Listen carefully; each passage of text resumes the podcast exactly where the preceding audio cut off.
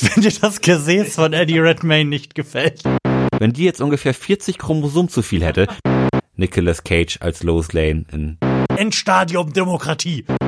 Euph euphorisiert, ein bisschen besoffen, da steckt ja System hinter. Seriously. Nur das Bier, das ist so abganger.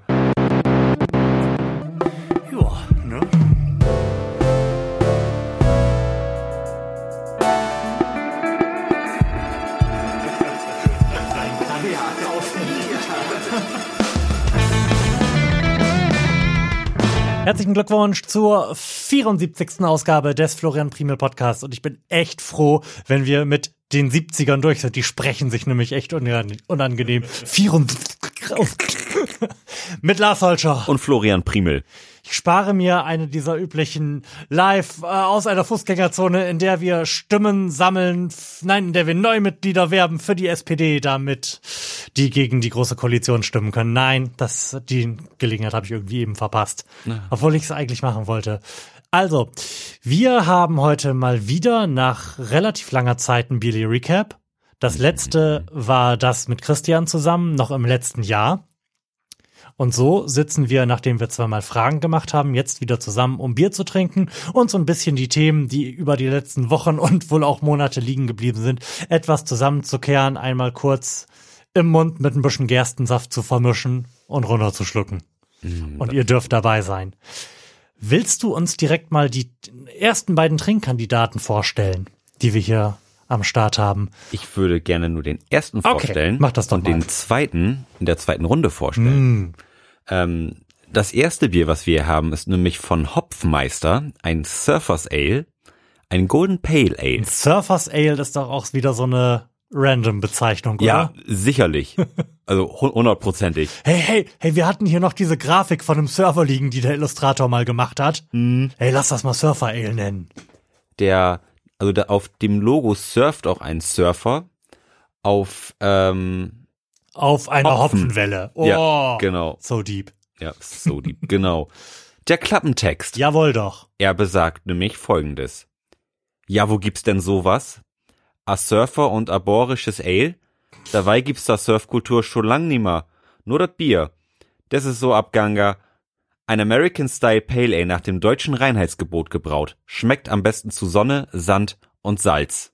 Ich sag mal so, das sollten wir jetzt nicht trinken. also dann gibt es wohl kaum einen ungeeigneteren Ort und eine ungeeignetere Zeit, um dieses Bier zu trinken. Aber wir machen es selbstverständlich trotzdem. Ich hätte jetzt echt langsam gerne wieder Sonne, muss ich sagen. Oh, oh yes. Also ich bin es so langsam wirklich leid.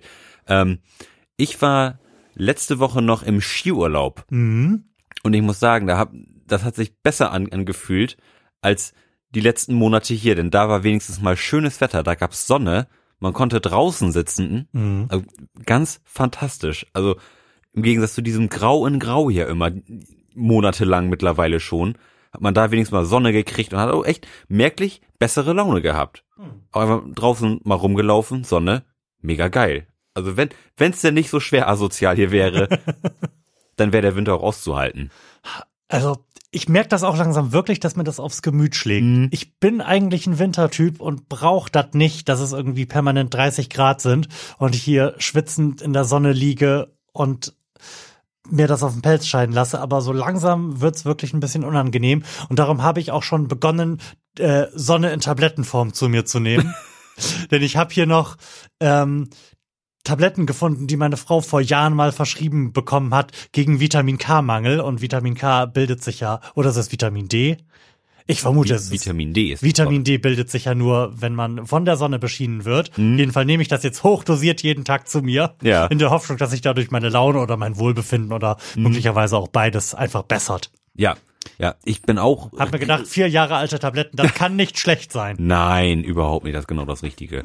Nee, ich bin auch eigentlich totaler Winterfan. Und ich finde auch die Zeit total schön, wenn man mal so ein bisschen im Dunkeln irgendwo rumliegt, die, die Wochenenden sich nicht so groß vollstopft mit irgendwelchen Outdoor-Aktivitäten. Einfach mal alles so ein bisschen langsamer und gemächlicher und ganz entspannt. Aber so langsam, die, wenn die Tage länger werden und das Wetter trotzdem scheiße bleibt, mhm. dann ist das irgendwie ein Zustand, der nicht unbedingt Spaß macht. Also jetzt, wenn es länger hell ist, dann ja, es ist ja nie hell. Das, Nee, das ist es, eigentlich mein es ist Hauptproblem. nie so richtig hell, aber Mhm. es ist immer, finde ich, zu hell, um so eine so eine entspannte Atmosphäre den ganzen Tag lang auf, aufrecht zu erhalten. Und jetzt ist es länger hell und ich würde gerne mal wieder auch dann was draußen machen. Und das bietet sich jetzt eigentlich auch an, so im, im Februar, März, wenn jetzt der, der Frühling mal so kommt, dass man dann auch mal wieder rausgeht, ein bisschen spazieren geht, sich mal seine Nachbarschaft mal wieder genauer anschaut. Doch, da habe ich schon, da habe ich schon Lust zu. Aber ich werde Gott mal antwittern. ja, das kann nicht mehr lange dauern. Ich bin ganz, da ganz zuversichtlich. Ähm, back to the beer. Back to the beer. Genau, es gibt nämlich noch ähm, weitere Informationen bezüglich des Aromas. Das Aroma ist nämlich Grapefruit, Mandarine und Litchi. Ich finde das ganz faszinierend, wie die Leute das aber hinkriegen, da diverse, auch spezifizierte Früchte reinzutun und es trotzdem nach dem deutschen Reinheitsgebot zu brauen. da muss man doch quasi dann irgendwie das Fass, da muss doch in dem Fass vorher Litschi-Saft gewesen sein, oder? In dem das dann gereift ist. Ja. Ja, auch, ähm, bist du denn Grapefruit-Fan? Grapefruit ist, ist eine der Ist eine schwierige Frucht. die mir selten schmeckt. Mhm. Mm, Das ist irgendwie, finde ich, eine recht unangenehme Säure.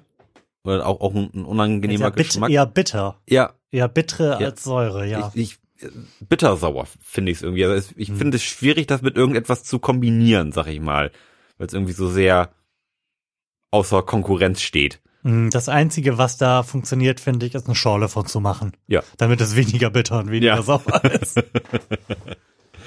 Dann gibt es hier noch Info zur Perlarche. Spritzig, schöne Schaumkrone. Oh, das kommt dir nicht entgegen. nee. Körper, vollmundig und süffig. Das kommt mir wiederum entgegen. Es ist Das, das süffig. schreiben sie aber halt auch einfach alle auf jedes Bier drauf. Ich glaube, wir haben noch kein Bier getrunken, was leermundig und was ist das Gegenteil von süffig? äh, wa- wa- was ist das Sie- Gegenteil von Siehst du, wenn man normalerweise ist ja das ein relativ starker Indikator für Bullshit-Aussagen, wenn das genaue Gegenteil überhaupt keinen Sinn mehr macht. Mhm. Und da gibt es noch nicht mal ein Gegenteil von. Darum halte ich das für Bullshit, auf irgendwas süffig drauf zu schreiben. Mhm. Süffig heißt ja nur, geht gut runter. Ja, genau. Also wäre das Gegenteil von süffig erzeugt Erbrechen.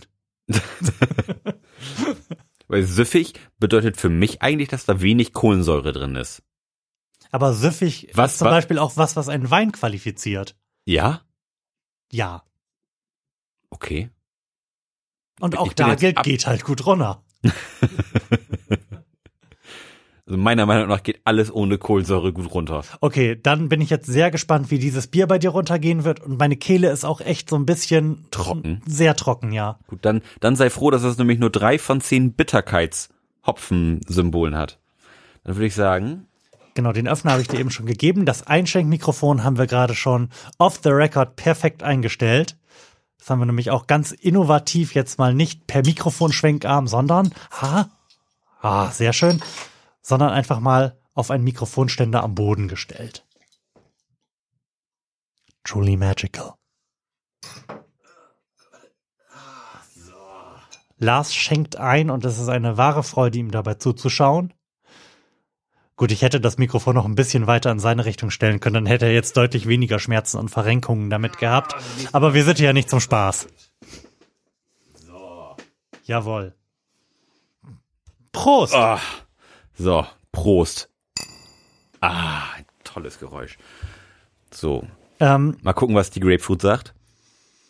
Nicht vorhanden. ich wollte es gerade sagen, also es riecht, also es riecht irgendwie fruchtig Ja. und es riecht auch irgendwie wie ein Ale, aber beides ist nicht besonders es intensiv. Riecht, ähm, es riecht vor allen Dingen nach Litchi. Also Litchi ist tatsächlich der, der einzige Geruch dieser, dieser Früchte, den ich da zumindest, ähm, Dir einbilden kannst. genau, den ich mir zumindest einbilden kann. Vielleicht riecht auch jedes andere Bier nach Litchi. Wer weiß das schon, aber doch, Litchi riecht. Also es riecht, als könnte es nicht so schlecht sein. Es ist ein relativ trübes Bier, sieht recht kohlensäurig aus und die Farbe ist etwas dunkler als ein gewöhnliches Pilz, würde ich sagen. Es ist etwas güldener, orangefarbener als ein normales Pilz, jetzt aber nicht so auf einem dunklen Niveau wie so ein klassisches Indian Pale Ale.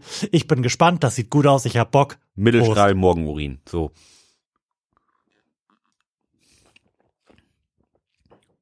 Ach, weißt du, kann man Das machen. ist sehr lecker. Ja, Das gefällt mir ganz fabelhaft.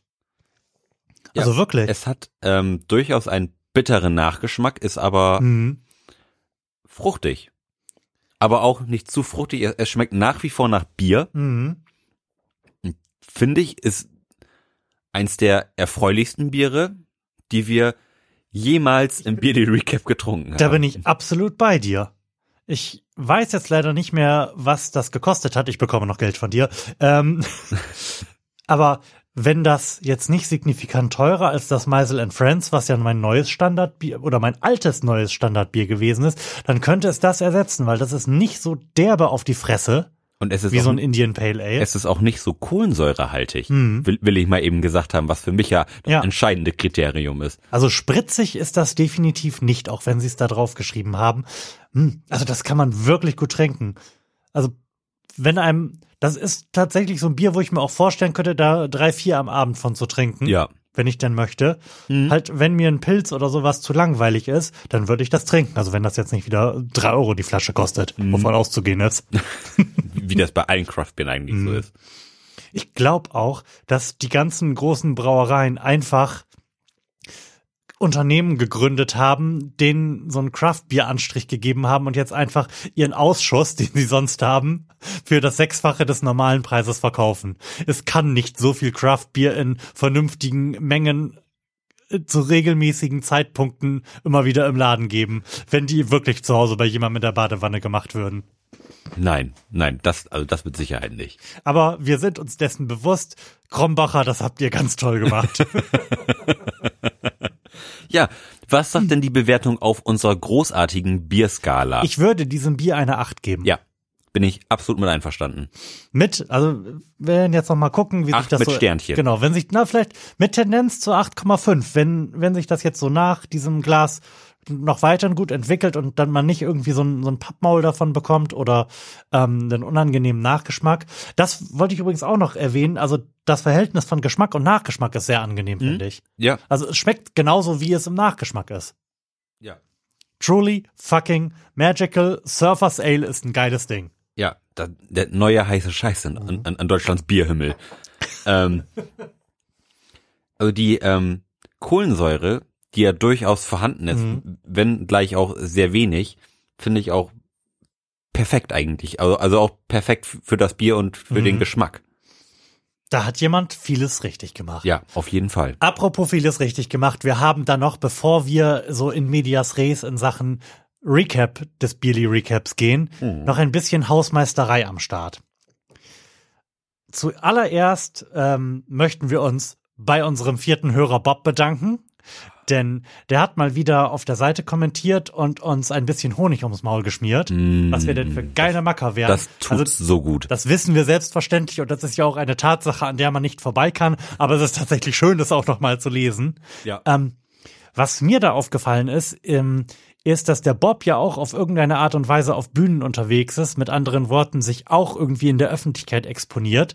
Und vielleicht sollte man da mal, mal was tun. Wir haben ja klassischerweise im Yearly Recap immer irgendwann mal eine Pause, weil wir beide Bier holen oder Bier Mhm. wegbringen oder sowas müssen. Ja. Vielleicht könnte man da den Bob mal einspielen. Lieber Bob, wenn du das hörst, dann lass uns doch mal vielleicht eine Info da, ob das für dich in Ordnung wäre, wenn wir irgendeins deiner Stücke einfach mal in unserer Pause einspielen würden. Ich würde mich freuen, du freust dich bestimmt auch, oder?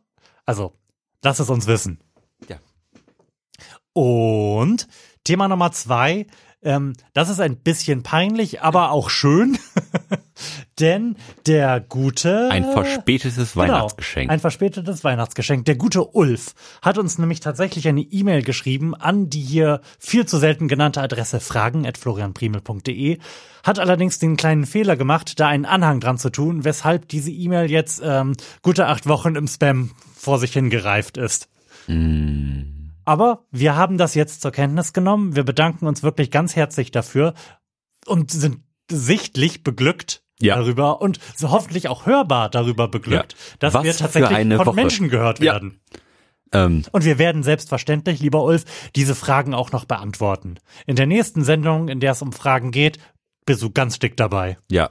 Also Feedback finden wir immer toll. Mhm. Und ich denke, es ist auch eigentlich für die Hörer schön, wenn, wenn sie die Möglichkeit haben, hier quasi aktiv in die Sendung einzugreifen und man irgendwie so ein bisschen, sag ich mal, wenn auch eher so Walkie-Talkie-mäßig in, in einen Dialog tritt, finde ich das eigentlich ganz spannend und freue ich mich immer total drüber, wenn jemand irgendwie bei Facebook kommentiert oder auch, auch mal eine Mail schreibt. Das, Total. Das macht immer Spaß und gibt auch noch vor allem nochmal Motivation so für die nächsten Sendungen und so. Das ist immer, immer total geil. Also ich, ich freue mich, meldet euch weiterhin bei uns. Genau, wenn das weiter so gut läuft mit dem Feedback, dann sind wir frohen Mutes, vielleicht sogar bis zur Mitte des Jahres schon die hundertste Sendung feiern zu können. Oh ja. Denn wir sind dann hart motiviert. Ja, wir sind heiß. Und geben absolut alles. Wo wir demnächst auch alles werden geben müssen, äh, du hast es vielleicht nicht mehr im Kopf, ist aber in zwei Wochen bei Steven Wilson. Das heißt, wir werden wieder eine, eine kleine Konzertreise unternehmen. Tatsächlich. An, Ja. an was, Ich wusste genau, Ja. dass das so kommt. also das hat mich jetzt wirklich kalt, kalt erwischt. Also an was für einen Tag war das? An denn? einem Dienstag. Angenehm. Sichtlich unangenehm, aber kann man halt nichts machen, ne? Irgendwas ist ja immer. Genau. Wir werden also wieder mal an, an einem Wochentag nach Hamburg und irgendwie zurückdüdeln, Mhm. um den guten Steven Wilson sehen zu können und wir werden euch dann davon erzählen. Und wovon wir euch in dieser Sendung auch erzählen werden, sind die ganzen anderen Konzertreisen, die wir unternommen haben und von denen wir noch nicht geredet haben. Mhm. Wir haben das ja mehrfach angekündigt und auch eine Sendung zu diesem Thema gemacht, die dann allerdings wieder für zu beschissen befunden, um sie als reguläre Sendung rauszuhauen. Irgendwie waren wir beide nicht so richtig auf der Höhe, weshalb diese Sendung, die Sendungsinception zur Pause der jetzigen Sendung sein wird. Und wer jetzt noch als Hörer mit am Start ist, dem können wir auch nicht mehr helfen. Das ist ja auch alles nicht so einfach. Nee, aber ich habe das doch alles ganz korrekt wiedergegeben, Ja, oder? ja.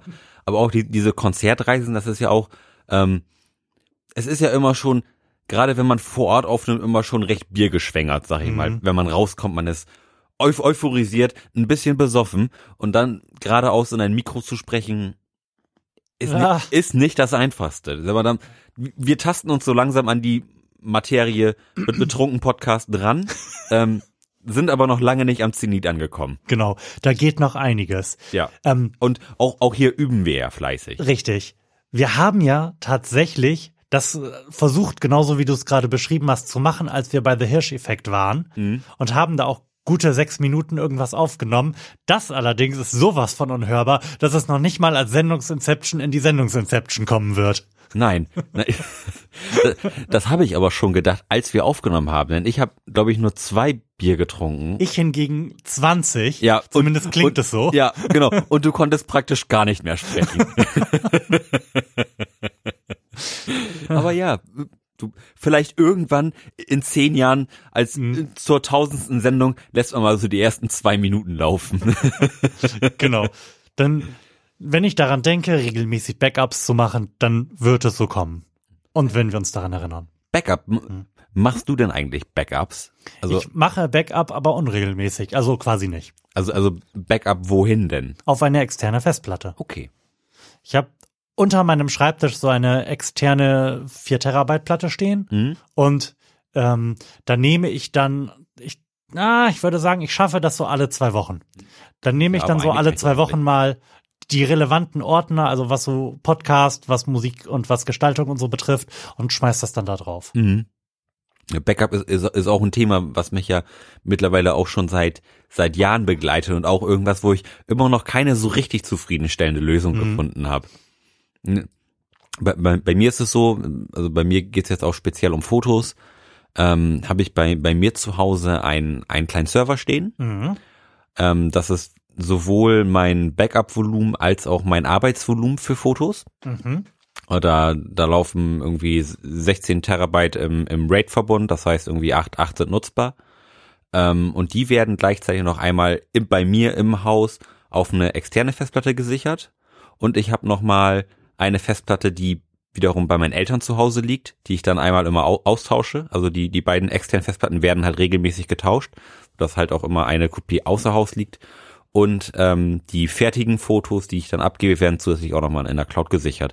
Und das ist Schon relativ elaboriert. das ist relativ elaboriert, aber auch äh, aufwendig. Und ich Mhm. bin halt immer so, hm, muss das eigentlich sein oder reicht nicht auch die Cloud? Aber was, was ist, wenn die Cloud jetzt, wenn der jetzt auf einmal zumacht oder mhm. oder gehackt wird oder was, was weiß denn ich. Also irgendwie so ganz auf, auf die Cloud vertrauen möchte ich auch nicht, aber das mit den Festplatten ist auch irgendwie total unkomfortabel, aber was ist, wenn mir die Bude abbrennt und das, ich, ich weiß nicht. Also wenn da irgendjemand eine richtig geile Idee zu hat, dann habe ich auf Dann jeden Fall, ich jeden Fall ein offenes Ohr dafür. Ja, stimmt, gerade wenn man da beruflich von abhängt, dann Mhm. muss man sich natürlich da noch mal, ich sag mal, den ein oder anderen Gedanken mehr zu machen. ja, ist schon, Ach, schrecklich. ja, also darum, ich, deswegen bin ich auch so paranoid, weil ich, ich begleite ja nun mal Paare durch den wichtigsten Tag ihres Lebens und mache halt die Fotos und ich mache mir gar nicht vorstellen, was denn passieren würde, wenn die Bilder auf einmal weg wären. Ich, ich, ich wüsste gar nicht, was ich dann sagen will. Ich, ich, Du, ich, Kerstin, Malte, ihr müsst noch mal heiraten. ja, Scheiße. ja, also das ist unvorstellbar. Mhm. Also das in dieser Situation möchte ich wirklich niemals stecken. Darum meine vielleicht etwas krankhafte Mhm. äh, Backup-Variante. aber da möchte ich wirklich tausendprozentig sicher sein. ja. Gut, aber zurück zum Tagesgeschäft. Zurück zum Tagesgeschäft, genau. Klassischerweise würde an dieser Stelle ja im Tagesgeschäft oder im Verlauf dieses Podcasts der persönliche Blog gehören, in dem wir aber schon irgendwie drinstecken, ne? So ein bisschen schon, ja. Und ich habe auch gar nicht so richtig viel zu erzählen. Wir haben ja beim letzten Mal schon ein bisschen so über unsere Gebrechen gesprochen. Ja. Ich muss immer noch äh, etwas gerade sitzen, aber es geht inzwischen. Also das macht sich alles. Und wenn, wie gesagt, ein bisschen Sonne wieder am Start ist, ich glaube, dann wird sich mein Wohlbefinden auch allgemein schlagartig steigern. Das wird ganz super. Ähm, eine Sache, die ich, die ich jedem empfehlen kann, der irgendwie so ein bisschen Rückenprobleme hat, ist ähm, zum einen, Leute, gönnt euch ab und zu mal eine Massage. Das kann ich wirklich nur empfehlen, auch wenn man sagt, oh, das ist teuer und eine Stunde oder eine halbe Stunde und das, bringst das denn wirklich oder ist ist das nicht nur Entspannung? Nee, ähm, wenn man sag ich mal das richtig machen lässt, dann ist das keine Entspannung. Mhm. Ähm, und das hilft einem vor allem auch. Also man, man merkt das wirklich so den, den, den ersten Tag danach oder vielleicht auch erst den zweiten, dass der Rücken wesentlich entspannter ist, man irgendwie wieder so ein bisschen fluffiger durch den Alltag kommt. Ähm, und zum anderen finde ich es auch ganz schön, ähm, auf dem Rücken zu schlafen. Das ist eine der großen Entdeckungen, die ich machen konnte. Ich bin nämlich sonst äh, passionierter Bauchschläfer Oh, das ist ja, Ja. quasi das Katastrophalste, was man Ja. haben kann, ne? oder ähm, auf der Seite, sag ich mal. Ja, ich bin Ähm, ein Seitenschläfer und ich bekomme das einfach nicht hin, auf dem Rücken zu schlafen. Mhm. Also ich schaffe das an guten Tagen wirklich auf dem Rücken einzuschlafen, wache dann aber irgendwann nachts auf und liege komplett verkrüppelt, Arme an Stellen, wo sie nicht hingehören, Mhm. Beine unter anderen Beinen und irgendwie den Rücken halb durchgebogen, dann wieder auf der Seite. Mhm. Also bei mir hat das tatsächlich ga- ganz gut geklappt. Ich habe mir mein Kissen genommen und habe das quasi so ein bisschen um meinen Kopf aufgebaut, dass ich quasi das, das so ein bisschen wie eine Nackenrolle hatte. Mhm. Und das hat, glaube ich, dabei geholfen, dass ich nachts nicht so den Drang hatte, mich, mich zu drehen. Also ich Mhm. bin dann auch morgens sehr oft, sag ich mal, in, in 80 Prozent der Fälle auch auf dem Rücken wieder aufgewacht. Wow. Und das ähm, ist was, das hat, das hat mein Leben verändert. ähm, das ist jetzt vielleicht übertrieben, aber ich habe wesentlich we weniger Rückenschmerzen. Also au- auf den Bauch schlafen ist ja, wie du schon sagtest, eigentlich das Schlechteste, wa- was du für deinen Mhm. Rücken so machen kannst. Dein, dein Kopf liegt immer irgendwie abgeknickt zur Seite und irgendwie dein Kreuz ist irgendwie durchgedrückt und das ist alles irgendwie megamäßig unsexy für den Rücken. Dass ich das echt nur sagen kann, probier das mal auf dem Rücken zu schlafen, hundertprozentig, ähm, Lebensqualität plus. Bing, bing, bing, Lebensqualität plus. Wir, wir, das ist, ich finde das immer ganz schrecklich, wenn wir über so gesundheitliche Themen reden, weil ich dann echt immer das Gefühl habe, wir könnten auch den Apothekenumschau-Podcast machen. Aber das, Oh, Das sind ja die Probleme des kleinen Mannes. Das, ähm, wir, wir sind ja jetzt nicht alt, aber wir, wir sind beide berufstätig und auch äh, sitztätig. hm. Ähm, und das sind, glaube ich, die Probleme, die die allermeisten Leute haben. Von daher finde ich das wichtig, dass wenn jemand eine gute Erkenntnis hat, die sich bewährt hat, dass man das auch mal kundtut. Macht es dir eigentlich Angst, schon so kaputt zu sein in dem Alter, in dem du bist, wenn du mal antizipierst, wie das wohl in weiteren 25 und in noch weiteren 25 Jahren aussehen mag? Na, was, Denn, was, Spoiler, das wird nicht besser. Mm. Naja, was, was heißt denn kaputt? Ich, ich bin ja immer noch der Meinung, dass das nichts ist, was sich nicht wieder reparieren könnte. Ich, ich bin ja jetzt nicht defekt, sag ich mal. ähm, sodass ich da noch guter Dinge bin, dass wenn ich jetzt, ich, ich mache jetzt verhältnismäßig regelmäßig Sport und äh, bewege mich, sodass ich denke, dass das eigentlich besser werden müsste. Also der Abwärtstrend müsste gestoppt sein, eine Aufwärtskurve sollte zu erkennen sein. Zumindest vom, vom Körpergefühl her geht's mir besser als noch vor einem halben Jahr. Also ich muss sagen, dass dieser Winter, dieser lange dunkle Winter, in dem ich echt wenig Lust hatte, irgendwas zu tun, mich ganz, ganz weit nach hinten geworfen hat. ah, wenn, wenn, wenn der Frühling kommt, dann kommt die Motivation. Es wäre gut, wenn es in diesem Sommer wieder sowas wie Pokémon Go geben würde. es kommt ja jetzt ein, äh, ein Pokémon Go-artiges Harry Potter Mhm. Universum-Spiel Ja, auch von für Niantic mobile oder so, Geräte, ne? genau. Ah, ich hab da schon ein bisschen Lust, mich da drin zu verlieren und vielleicht dann doch wieder ein bisschen an äh, körperlicher Leistungsfähigkeit aufzubauen. Mhm, denn das kommt ja genau richtig zu deiner Harry Potter Obsession. Absolut perfekt, Ja. wirklich. Wobei, Als hätten sie es gewusst. Mhm. Wobei meine Harry Potter Obsession hat ja jetzt quasi auch erst mein Ende gefunden, damit, dass ich ja einfach durch bin. Und wenig begeistert von den fantastischen Tierwesen gewesen Das bin. wollte ich gerade fragen, bemerkt. ob du das gesehen hast. Und gelesen oder gehört. ähm, gesehen. Uns wurde von verschiedenen Leuten nahegelegt, das als große Neuankömmlinge im Harry Potter Fan-Universum doch auch mal anzuschauen. Es wurde mehrfach gelobt und ganz im Ernst, ich habe nicht den Hauch eines Verständnisses dafür, wie man diesen Film für irgendwas loben kann. Also der ist jetzt nicht komplett scheiße, aber Jetzt auch nicht so gut ist auch keine insgesamt sehr erfreuliche Erfahrung.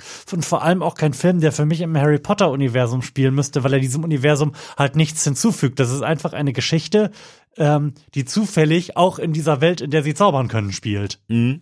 Und mit Figuren, die mir zumindest jetzt in diesem ersten Film noch überhaupt gar nicht ans Herz gewachsen sind. Das kann ja durchaus aber noch passieren. Das halte ich für unwahrscheinlich. Also Eddie Redmayne war ja super, als er Stephen Hawking gespielt hat, aber jetzt spielt er Stephen Hawking, der zaubern kann, das ist nicht so geil. Aber ich muss sagen, Eddie Redmayne ist einer der Schauspieler, da, da komme ich irgendwie einfach nicht ran. Weiß ich nicht, ich finde, der hat, der hat irgendwie eine, eine Ausstrahlung, die mich irgendwie, ich will nicht sagen abstößt, aber die, ähm, ist ja widerwärtig. ähm, nee, also ich weiß ich nicht, irgendwie kaufe ich ihm das nicht so ab, irgendwie. Keine Ahnung wieso, aber je, jeden Film, den ich jetzt bisher irgendwie gesehen habe, das, das waren alles irgendwie gute Rollen, das waren gute Filme, aber irgendwie Was hast du denn gesehen? ich habe den Film gesehen, wo er die äh, Transe spielt, wollte ich gerade sagen. Mhm. Ähm, The Danish Girl? genau. Mhm. Ähm, war auch ein, ein super Film, war auch eigen, eigentlich gut gut gespielt von ihm, aber hat mich hat mich ir- irgendwie nicht gekriegt. We- Weiß ich nicht, ob, ob mir sein Gesicht nicht gefällt. Also ich, ich, ich kann überhaupt nicht sagen, was, was mir an ihm nicht gefällt, aber irgendetwas gefällt mir nicht an ihm. Wir könnten jetzt so eine goldene Überleitung bauen. Ahnst du, worauf Ja. das hinausläuft? Dann bau die Brücke. Ich habe all, alles gegeben, um sie zu bauen. Jetzt Also, geh rüber. Ja. Wenn dir das, wenn dir das Gese äh, wenn dir das Gesäß von Eddie Redmayne nicht gefällt, Dann gib ihm ein anderes. dann gib ihm ein anderes, denn das ist jetzt möglich. Ja. Wir nähern uns vielleicht diesem Thema mal ein bisschen so um die Ecke.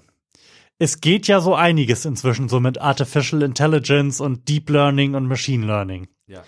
Nicht, dass wir das jetzt vernünftig auseinanderhalten können, was was tut, aber äh, der Shit ist ja ganz offensichtlich, um den Eindruck von Artificial Intelligence herzustellen, Deep Learning Methoden zu nutzen, ergo Algorithmen einfach sehr viele Informationen zu geben, die sie verarbeiten können und auf denen sie lernen können. Mhm. Damit kann man tolle Dinge tun und ich habe mir gedacht, wir beginnen nicht gleich mit den Abgründen, Mhm. dieser, dieser Entwicklung, sondern schauen uns einfach mal schöne Sachen an. Also es gehen ja faszinierende Dinge inzwischen. Ne? Ja. Es, also es gibt einen Algorithmus, dem du ein hingekrakeltes Scheißbild geben kannst, was du gerade mal eben mit einem Kugelschreiber auf deine Hand gemalt hast. Mhm. Und dieser Algorithmus ist dann in der Lage, davon ähm, oder daraus zu extrapolieren, was das wohl sein sollte Ja. und ein, sagen wir mal in ganz großen Anführungsstrichen, fotorealistisches Bild von zu machen. Wie zum Beispiel in diesem Falle, wir schauen uns gerade so etwas ähnliches wie Katzenbilder an. Ich sag mal so, ähm, wenn die Katze, die, die da jetzt gemalt ist und fotorealistisch abgebildet ist, wenn die jetzt ungefähr 40 Chromosomen zu viel hätte, dann kommt das mit Sicherheit hin.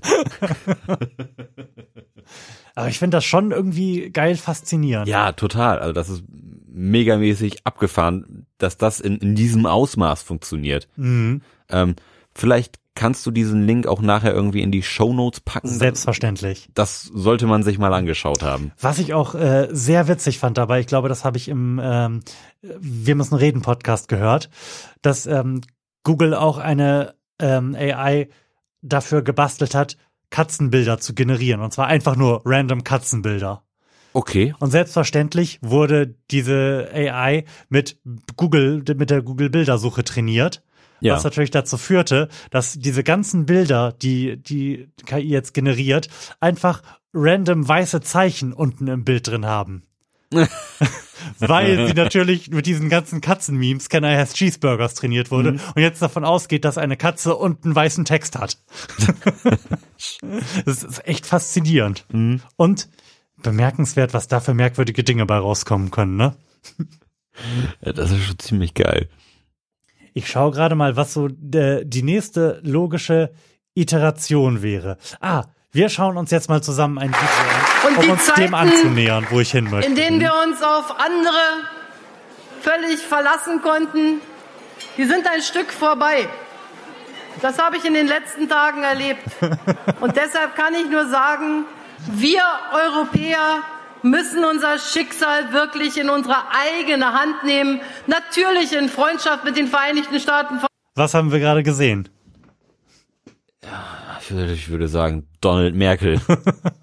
Wir haben gerade eine Rede von Angela Merkel geschaut, ähm, die sich on the fly in Donald Trump gemorpht hat, ja. was ihr Gesicht betrifft. Und damit sind wir quasi schon eigentlich da, wo wir hin möchten. Was man nämlich für merkwürdige Dinge mit äh, Deep Learning tun kann und was offensichtlich auf Reddit gerade der große Scheiß ist, ne? Ja.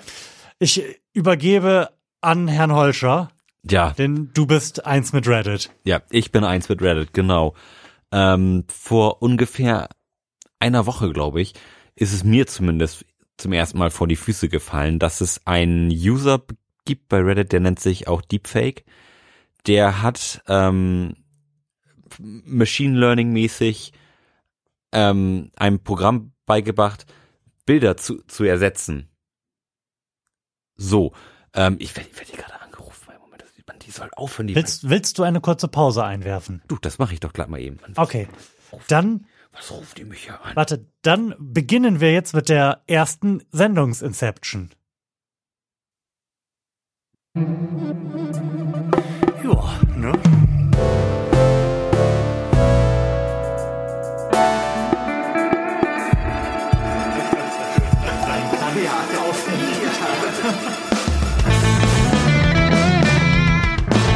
Herzlichen Glückwunsch zur 69. Ausgabe des Florian Primel Podcasts. Und es tut uns leid, wir haben ziemlich hart verkackt, was die ge angekündigte Regelmäßigkeit des Erscheinens dieser Sendung betrifft. Und auch damit, was unsere lange angekündigten, mehrfach gehypten Konzertreisen zu The Hirsch Effect und den Queens of the Stone Age betrifft. Denn, Lars, was ist passiert? Arbeit ist passiert. Ja. Sehr viel Arbeit. Das große Weihnachtsgeschäft kommt jedes Jahr wieder unerwartet und trifft einen an der Mhm. kalten Schulter. Ja, also ich glaube auch, also die Gründe dafür darzulegen, warum das jetzt alles ein bisschen anders sein wird, als wir es von langer Hand vorbereitet haben, könnten auch gleichsam ein flammendes Plädoyer für das Ende der Arbeitsgesellschaft sein.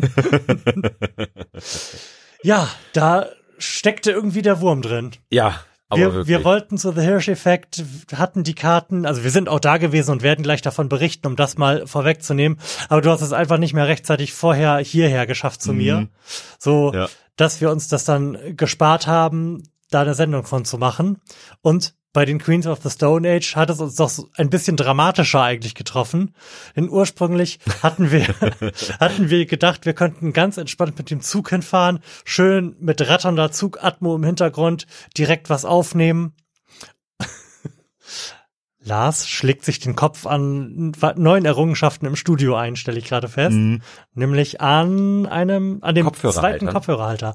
Ja, auf jeden Fall. Wir wollten schön aus dem Zug direkt senden und dann auch aus Hamburg.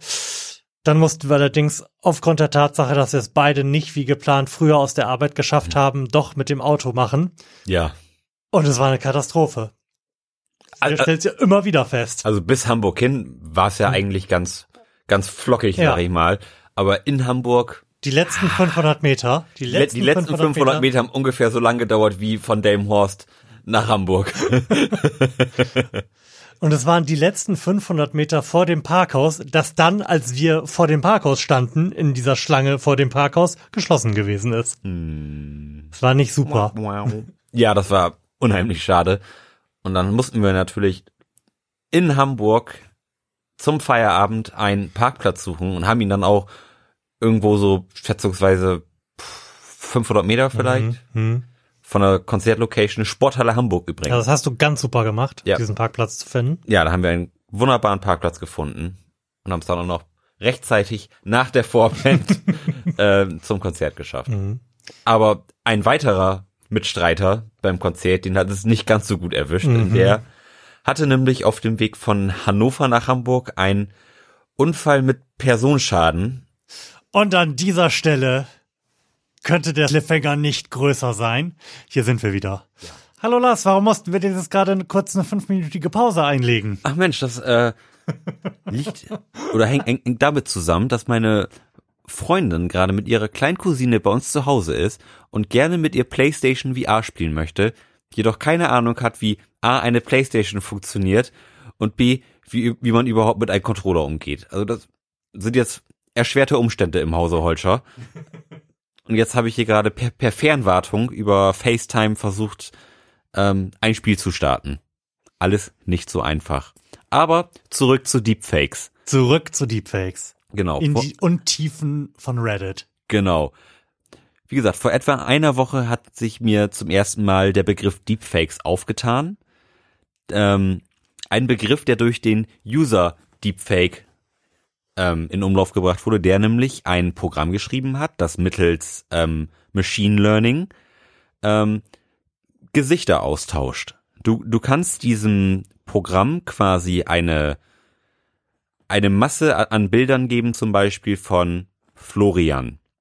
So. Hi.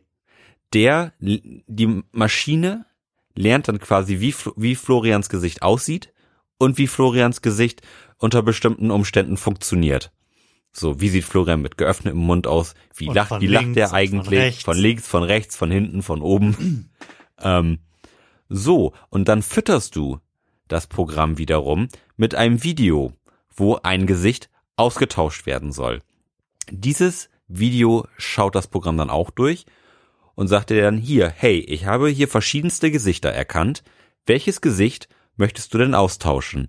So, dann sagst du, ich möchte gerne dieses Gesicht austauschen und dann startet ein, je nach Länge des Videos, von fünf Stunden bis zwei Wochen langer Prozess, wo quasi mittels Machine Learning Florians Gesicht nun fotorealistisch in die Szene eingebaut wird.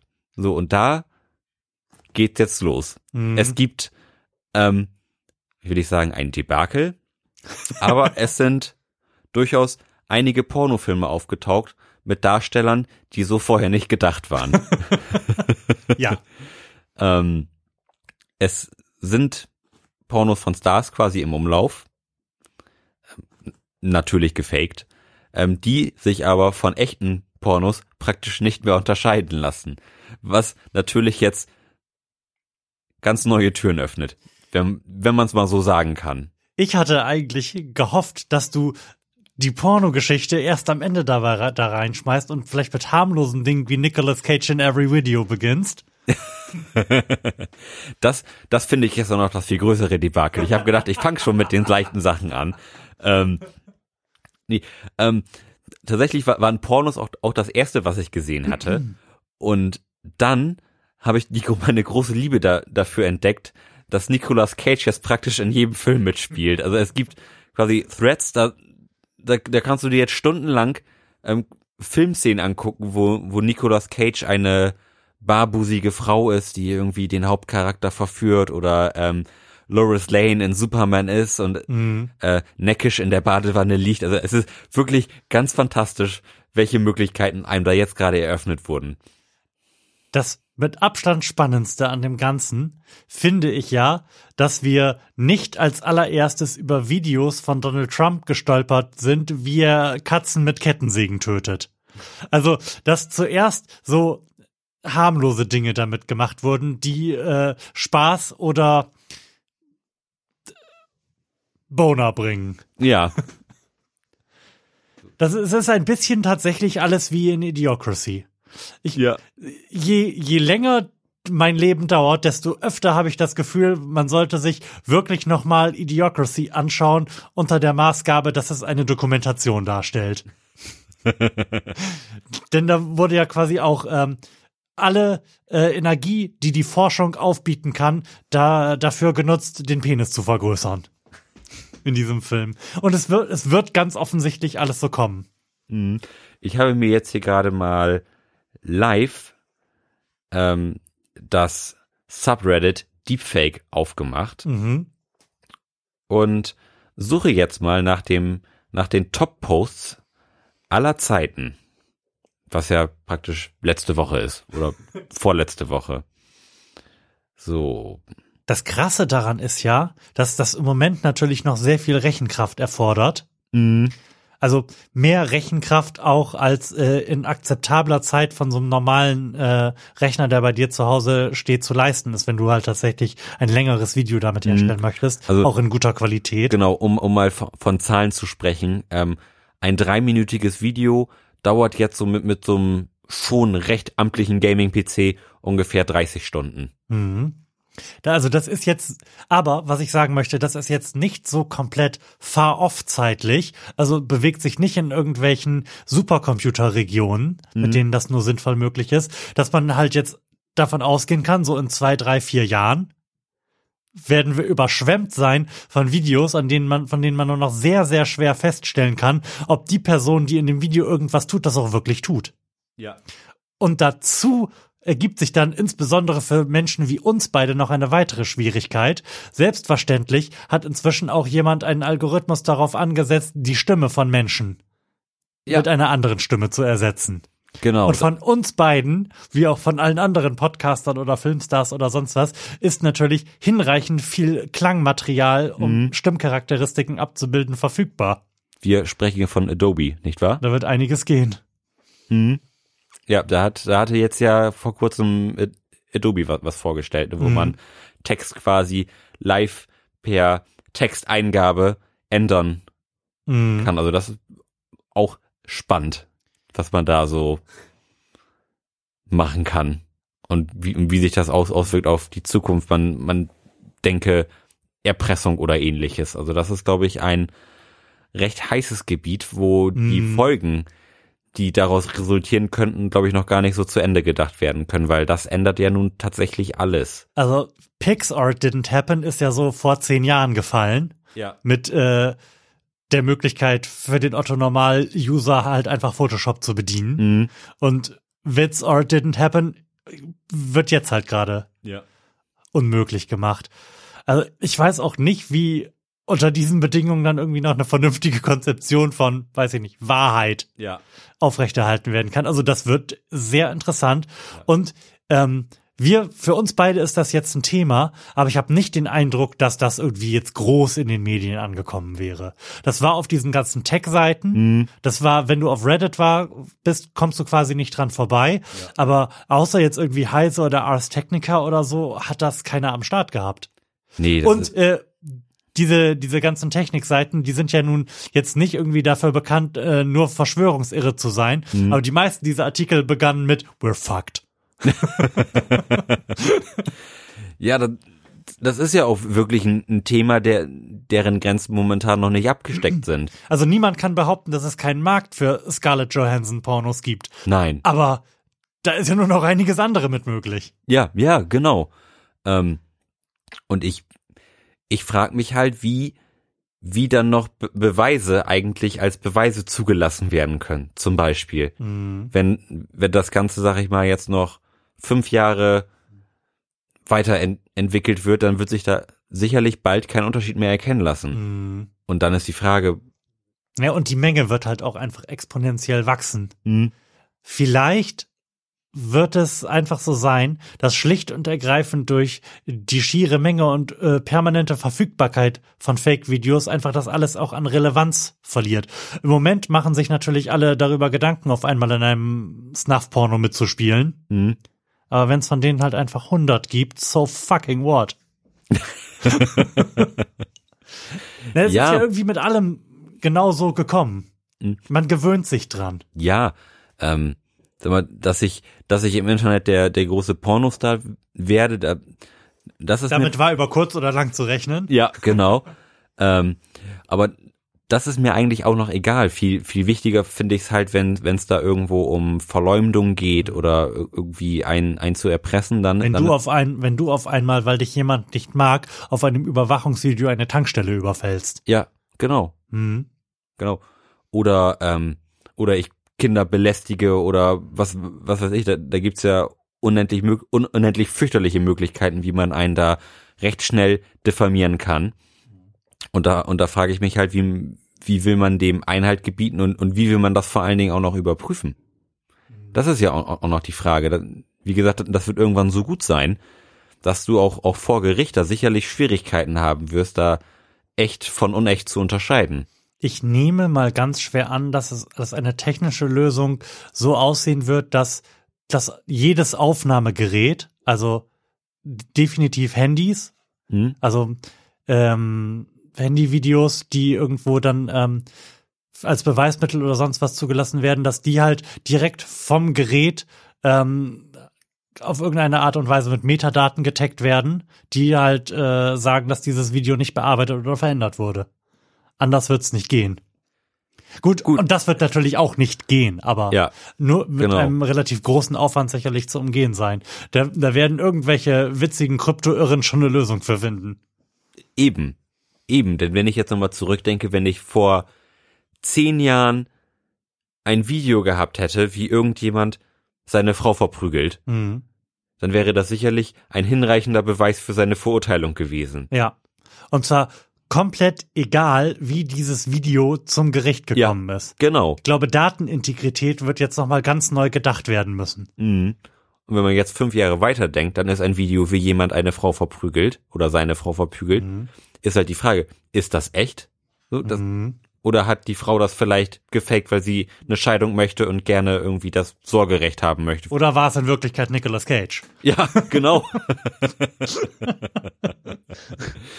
Oh Gott, ein, ein Video, wie Scarlett Johansson Nicolas Cage verprügelt. Und diese Möglichkeiten.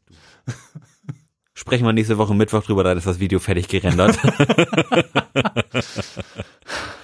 ähm, nee, aber das ist natürlich ähm, ein Problem, sag ich mal. Und da muss die, da muss Wahrheit nochmal neu gedacht werden. Mhm. Und da bin ich gespannt, wie, wie da uns unsere ähm, behäbige De Demokratie mit umgehen wird. Mhm. Es wird eine technische Lösung sein müssen und rein gar nichts anderes. Also Mhm. ich kann mir nicht anders vorstellen, als dass das über, ich sag mal, so eine Art von äh, Digital Rights Management läuft, bei der wirklich vom Gerät, das die Aufnahme macht, dem Video ein Stempel aufgedrückt wird, Mhm. der dann auch oder der sich halt verändert, wenn das Video verändert wird. Ja, aber, aber auch das lässt sich in der Regel ja umgehen. Siehe Cracks für Spiele oder Musik. Auch das wird ja im, immer wieder aus, ausgehebelt. Also da bin ich echt, echt gespannt, ob man da noch ein probates Mittel für findet. We're fucked. Ja. Genau. Um meinen kleinen Gedanken, den ich eben, oder mein kleines, meine kleine Recherche von eben nochmal zu beenden. Ja. Ich, ich habe eben gerade äh, im, im Deepfake Subreddit geschaut. ähm, der, der zweitbestbewertete ähm, Thread ist tatsächlich Nicolas Cage als Lois Lane in Batman vs. Superman. Oh, Jesus. Ja, von daher, es kann nur gut werden. Ich bin, ich bin gespannt, was sich da jetzt noch so tun wird in den nächsten Tagen, weil jetzt, jetzt geht's ja so los. Jetzt ist das so langsam bei den ganzen Nerds an, angekommen und jetzt glühen wahrscheinlich gerade die, die, die Rechner Und es wird sicherlich einige lustige Dinge mit Donald Trump geben. Ich bin sehr, sehr gespannt. Das, diese Technologie ist daran schuld, dass der Bitcoin-Kurs abgeschmiert ist. Weil jetzt die Leute nicht mehr Bitcoins meinen, Ja. sondern Nicolas Cage-Pornos herstellen. Mhm. Ich bin fest davon überzeugt. Es kann gar nicht anders sein. Ja, Oh Gott, oh Gott, es wird dann keine chinesischen Bitcoin-Mining-Farms mehr geben, sondern du kannst Videos in Auftrag geben bei Leuten, die vorher in China Bitcoins gemeint haben. Mhm. Also wenn wir, wenn wir jetzt ein bisschen schnell wären, ne, dann würden wir uns irgendwie eine Serverfarm in China mieten und das als äh, as a Service anbieten. Wirklich. Upload your Video und, und schreibe dieses Feld, wer da rein soll. Fertig ist die Laube. ja. Und das Ganze Epic für, Win. Und das Ganze für Spale 20 Dollar. Mhm. Ab geht die Post. Dieser Podcast ist an der Stelle zu Ende. Wir haben Geschäftliches zu tun. ja, krass. Also tatsächlich ähm, lässt sich aber in, in diesem Subreddit auch, auch schon die Tendenz des Ganzen erkennen. Denn es gibt schon Nachfragen, so gi- gibt es irgendwie so Auto-Instagram-Ripper. Weißt du, Ah, wenn, wenn du ja. von Bekannten von dir gerne das Instagram-Profil alle Fotos mit, mit ihrem Gesicht drauf rippen möchtest und sie passend zuschneiden möchtest und das möglichst noch automatisiert, Mhm. dann weißt du doch schon genau, was, was da jetzt passieren wird. Ja, und selbstverständlich gibt es die, denn das ist ja am Ende des Tages auch nur eine Datenbank. Ja, Ah, ja, es, es bleibt also spannend. Ja. Da sollten wir, da sollten wir wirklich ein Auge drauf haben, finde ich. Das finde ich ein extrem spannendes Thema. Das wäre richtig cool, wenn wir da irgendwie alle zwei bis vier Wochen einfach mal von berichten würden. Und ähm, ich würde gerne auch ein Auge drauf haben, wann das Thema wirklich mal in den Nachrichten ankommt. Wann Oma Erna in der Tagesschau davon berichtet wird, dass ihre Enkelin möglicherweise doch nicht in diesem Porno mitgespielt hat. Seriously. Durchaus eine Möglichkeit. Ja, ich bin, ich bin gespannt. Also das wird sicherlich noch dauern. Meinst du? Dass ich finde, dass es, dass das ein so gewaltiges Thema eigentlich ist oder ein so gewaltiges Problem darstellen kann, sehr, sehr schnell. Hm, Also meine Prognose, irgendein Star, die werden ja sicherlich mittlerweile alle davon mitbekommen haben, Mhm. wird wahrscheinlich jetzt schon irgendein Anwalt darauf angesetzt haben, den Urheber eines dieser Videos zu finden und ihn schwer zu Und verklagen. ein Exempel zu statuieren. ja. Und wenn das passiert, dann wird das auch in Deutschland ankommen. Stimmt. So würde es sich zutragen. Nicht schlecht. Also, was schätzt du, wo stehen wir in vier Wochen? Weiß die Welt in vier Wochen schon davon? Nein. Okay. Ich würde sagen, bis die Welt davon weiß, dauert das mit Sicherheit noch ein halbes Jahr. Dauert es so lange, wie es dauert, einen Prozess zu führen. Ja, genau. Lebenslänglich. Mit, mit Sicherheitsverwahrung. Tja, dann würde ich sagen, haben wir das Thema hier eigentlich erfolgreich abgeschlossen. Mhm. Und ich würde sagen, da haben wir uns jetzt auch mal ein Bier verdient. Absolut. Ich Cool. habe mir ja gerade, während wir diese Zwangspause gehabt haben, schon ein Zwischendurchbier geholt. Mhm. Denn meine Kehle war nach wie vor sehr, sehr trocken und äh, mein Bedarf an alkoholischer Zerstreuung groß. Lars sitzt hier jetzt auch die ganze Zeit mit seiner, mit seiner E-Pipe. Hast, hast du eigentlich erfolgreich mit dem Rauchen auf, also mit dem, äh, mit dem sehr schädlichen Rauchen aufgehört? Ähm, nicht ganz, nein. Also, ähm, sa sagen wir es so, ich kaufe mir selber schon seit Wochen keine Zigaretten mehr. Wer kauft dir Zigaretten? Wenn, dann rauche ich bei Gelegenheit nochmal eine. Also das ist, äh, also, Aber das ist doch, das ist doch das Problem. Du sagtest mir das vor einiger Zeit, Ja. dass das das Problem wäre, dass man irgendwann denkt, oh, ich kann, jetzt kann ich ja eine rauchen. Hm?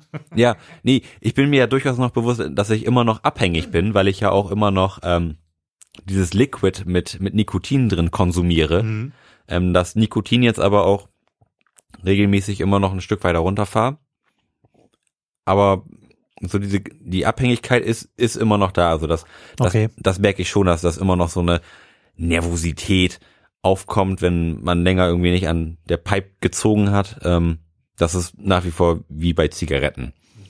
Aber der Zigarettenkonsum, das sind, das sind, wie gesagt, drei, drei Zigaretten vielleicht in der Woche oder vier. Mhm. Aber das tendiert so langsam gegen null und da bin ich eigentlich ganz guter Dinge, dass wenn ich das jetzt doch so vielleicht zwei, drei Monate irgendwie weitermache und dann irgendwie auf einem Nikotinlevel bin, das gegen null tendiert, dass ich dann auch irgendwann einfach die Ziege, die, die E-Pipe hier liegen lasse und dann einfach gar nicht mehr rauche. Hat es bei dir auf dem Ohr auch gerade komisch gerauscht? Nein. Gut, dann äh, ist bestimmt einfach nur mein Stecker kaputt. Wir haben keine Probleme. Öffne uns doch mal das zweite Bier, beziehungsweise erzähle uns erst, was wir da haben. Und ich versuche währenddessen über eine goldene Moderationsbrücke zum politischen Block nachzudenken. Sehr gut. Wir haben hier ein Aufwind, ein India Pale Ale. Auf dem Etikett des Ganzen ist ein Flieger abgebildet, der mit einem manischen Lachen vermutlich gerade auf Pearl Harbor zufliegt. So, Aber Was? sie, sieht denn dieser Flieger asiatisch aus? Weil ansonsten müsste er nicht zwingend auf Pearl Harbor zu fliegen. Ansonsten alles ah, ist möglich. alles ist möglich. Okay. Ähm, es ist ein Propellerbier. Der Klappentext. Stell dir vor, ich würde denselben Text wie eben zu diesem Surfer Ale jetzt Hm. nochmal zum Thema Propeller, Propellerbier ausreiten. Und der Klappentext sagt, Hallo, ihr da unten. Das war's. Mm, Finde ich gut. Das finde ich gut. Als Farbe wird, wird hier ein orangefarbener Punkt angegeben. Macht Sinn. Ähm, und der Rest der verschiedensten Features dieses Bieres ist in Verläufen dargestellt, sodass man das jetzt schlecht beschreiben kann. Ich würde sagen, die Malznote liegt bei ungefähr 80 Prozent, die bittere liegt bei 80 Prozent und das Hopfenaroma liegt bei 95 Prozent, wenn man das jetzt mal in, in Prozentzahlen ausgeben möchte. Meiner Meinung nach ist das die genau richtige Art und Weise, so ein Etikett zu gestalten. Äh, Mir war das deutlich zu viel eben, was auf dem anderen Etikett, Etikett stand, so gut dieses Bier war. Hm? Aber ich bin der Meinung, ganz einfach, wenig drauf, einfach nur ein Spruch oder richtig geile und viel Prosa. Aber nicht irgendwie so ein Zwischending. Du kannst, du kannst da die ersten 20 Seiten von Krieg und Frieden draufschreiben, wenn sie wirklich witzig sind. Aber niemand braucht sechs Zeilen darüber, wie die meinen, dass ein Bier schmeckt. Ja. Ähm, genauso unspektakulär ist, ist aber auch hier die, die Aufmachung. Also da hätten sie auch einfach gar nichts hinten draufschreiben können, weil das ist, eigentlich sagt es nichts aus. Außer das, das einzige, was einen hier irgendwie, äh, vorstellungsmäßig nach vorne bringen könnte, ist nämlich das Aroma. Das halt es doch mal, halt es doch mal in die Kamera. Ich werde das dann äh, in dieser Sendung einfach mal vertwittern, so, sofern du nichts dagegen hast, dass dein Gesicht äh, auf. Twitter auftaucht. so, das Aroma ist nämlich Grapefruit. Das scheint Ah. durchaus im Trend zu sein. Und Mandarine. Mhm. Jetzt bin ich heiß. Der Flaschenöffner Liegt bei mir, liegt bei Sehr mir. gut. Tut mir leid, ich habe ja ein zwischendrin Bier getrunken. Ach, ich muss So. sagen, ich habe ihn verloren. Ähm, dann würde ich sagen, geht's jetzt los Genau. mit Hat- dem Aufwind India Pale Ale, ein Propellerbier von HC Ich Bosch. schiebe mal vorsichtig das Einschenkmikrofon mit dem Fuß zu dir rüber.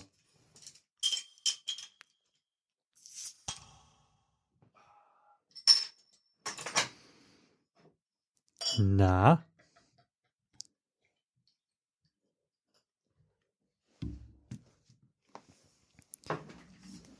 Jetzt brauche ich noch Glas. jawohl.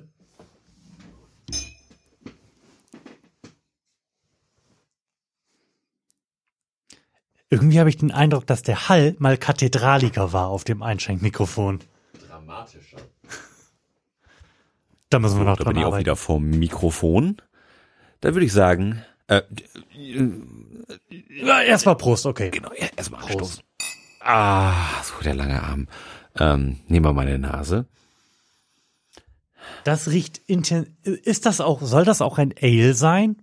Ein India Pale Ale. Also es, ich wollte gerade sagen, es riecht deutlich aliger als das Bier von eben. Ja, das stimmt. Ähm, ich finde, es hat so eine karamellige Note im Geruch. Es riecht nicht fruchtig, finde ich. Nee, Es riecht, nee erinnert also, mich sehr unangenehm an dieses Schokoporter, was wir mal hatten. Also Oh, das nur, nur ein Hauch, aber es riecht, es riecht nach irgendetwas süßem, schwerem, dessertigen, finde ich. mh, also da wiederum rieche ich jetzt keine Litschi raus. nee, also hier tut sich geruchsmäßig jetzt keine der angepriesenen Geschmäcker heraus.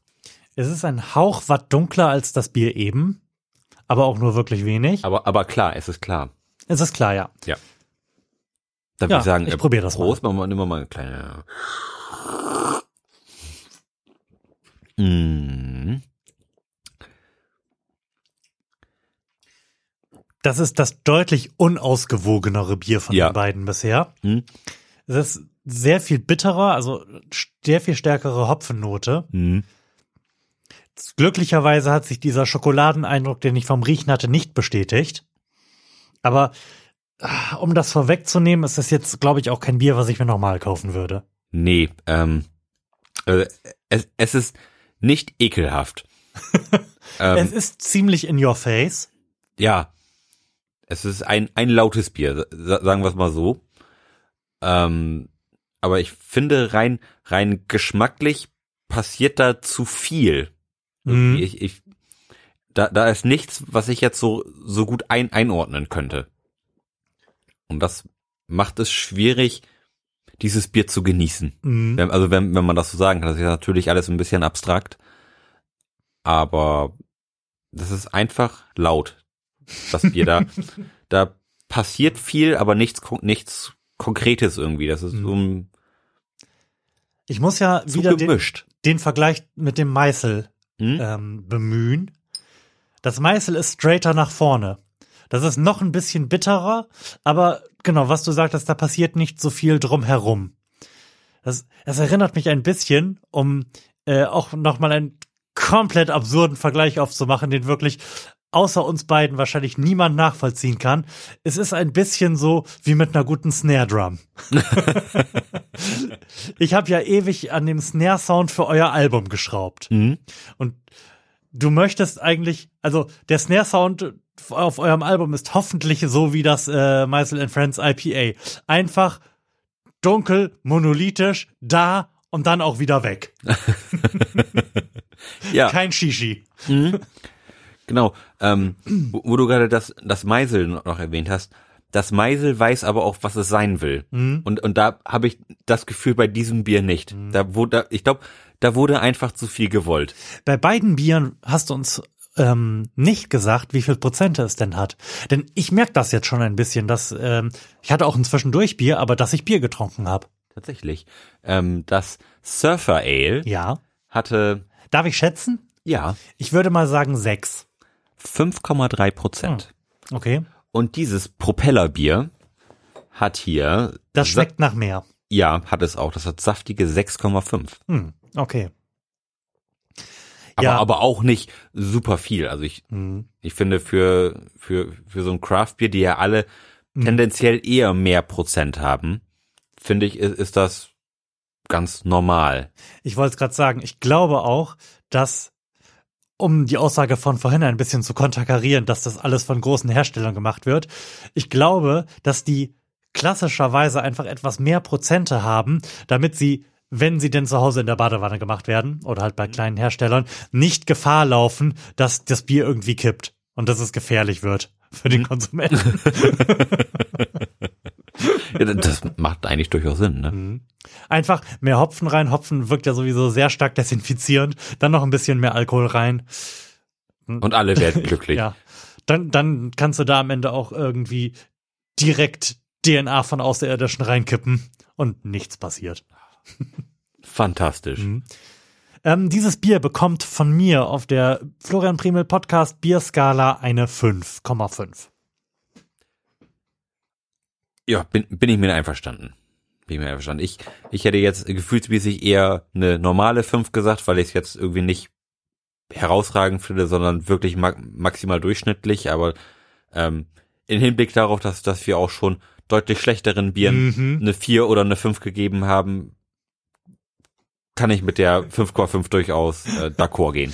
Ich hatte jetzt gehofft, dass das wirklich scheiße schmeckt. Damit ich mich ein bisschen quasi in Rage trinken kann. Denn wir wollten ja mit dem politischen Block starten. Und ich fühle mich aber überhaupt nicht so, äh, so aufgeputscht, wie es eigentlich sein müsste. Du bist nicht wütend genug. Ich bin, also ich bin intellektuell wütend, aber nicht emotional wütend. Mhm. Und ich glaube, es muss beides gegeben sein, damit das äh, angemessen rüberkommt on the record. Was machen wir denn jetzt? Wir, wir machen selbstverständlich den epischen Run trotzdem. Ähm, Transparenz first, Bedenken second. Ähm, eigentlich hatte ich geplant, wirklich die gesamte Sendung einfach nur zu ranten, Mhm. weil ich so dermaßen frustriert von all dem bin. Mhm. Und all dem werden wir elaborieren und ich hoffe, dass ich das jetzt nach äh, anderthalb Bieren dann auch noch schaffen werde, irgendwie das am Ende sinnvoll zusammenzubinden. Aber ich habe so einen bunten Blumenstrauß an Themen oder äh, an Beobachtungen aus dem politischen und ansonsten auch erweiterten Spektrum, die aber auf etwas hinführen, wenn ich denn in der Lage bin, das am Ende zu tun. Mhm. Und vielleicht beginnen wir einfach mal damit. Ja. Ich hatte mir überlegt, ob wir vielleicht eine neue Rubrik einführen. Mhm. Und zwar so ein bisschen eine Lokalkolorit-Rubrik. Okay. Denn tatsächlich scheint der Facebook-Algorithmus sich geändert zu haben, denn er spült erstaunlich oft bei mir in letzter Zeit Nachrichten aus meiner Region. Mhm. Oft auch aus meiner Stadt und der Umgebung in meine Timeline. Ja. Deshalb weiß ich, und das ist das entfernteste aller Themen, das ich ansprechen möchte, aber ich kann nicht umhin, um wütend genug zu werden. Ähm, hast du mitbekommen, was mit unseren Bushaltestellen passiert ist? Nein, habe ich nicht. Erzähl mir darüber. Mhm. Ich fuhr letzte Woche mit dem Fahrrad ähm, auf dem Weg von meiner Arbeit zum Einkaufen in der Mittagspause an einer Bushaltestelle vorbei, die komplett zerstört war. Also alles Glas war auf dem ähm, auf dem Gehsteig verteilt und das ist ja auch dieses Glas, was in winzigste Stückchen zerbricht. Sicherheitsglas. Das sieht halt also alles ganz lustig aus dann. Genau, Sicherheitsglas. Das sagt uns, es ist nicht ganz einfach, das zufällig und aus Versehen zu zerstören. Moment. Es ist durchaus einfach, das zu zerstören. Es bringt einen nur nicht um, wenn man es zerstört. Ja. Nein, aber es ist auch nicht zufällig durch, ich bin da jetzt gegengefallen. Nein. Wirklich. Nein. Wie bei einer normalen dünnen Glasscheibe. Ja. So, und dann las ich heute in diesem Internet drinne, dass das nicht nur dieser Bushaltestelle passiert ist, sondern sage und schreibe 20 Bushaltestellen in unserer Stadt, in Delmenhorst, in einer Nacht. Offensichtlich sind irgendwelche Irren mit einem Auto, wie der Artikel sagte, im Schutze der Dunkelheit, durch die Stadt gefahren und haben Bushaltestellen zertrümmert. Ja. Und jetzt mal ganz im Ernst, Freunde der Sonne. Da fehlt mir wirklich, also nein, ich muss nicht sagen, da fehlt mir jedes Verständnis für, aber die sollen mal bitte herkommen und dann nehme ich diesen Baseballschläger, der da in der Ecke steht, um den blutiger Stacheldraht gewickelt ist und mach den echt noch ein bisschen blutiger. Also da fällt mir wirklich nichts mehr zu ein, oder? Nee, also ohne Worte. Und ich frage mich auch immer wieder, warum? Also bei einer kann ich Ja. noch verstehen. Da ist man vielleicht aufgebracht und irgendwie sagt, Warte, da ist oh, man, da ist man aufgebracht, besoffen auf Ecstasy und 16. Ja. Ist okay, komm. Ja. Ich habe auch schon mal Laternen ausgetreten. Die gehen irgendwann wieder an, die nehmen keinen Schein. Aber hey, das geht in die gleiche Richtung. Man Ja. ist halt, man ist halt als Jugendlicher dumm. ja.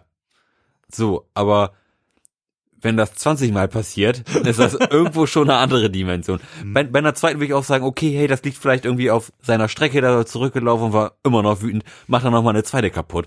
Aber 20 Stück, ich meine, da steckt ja System hinter.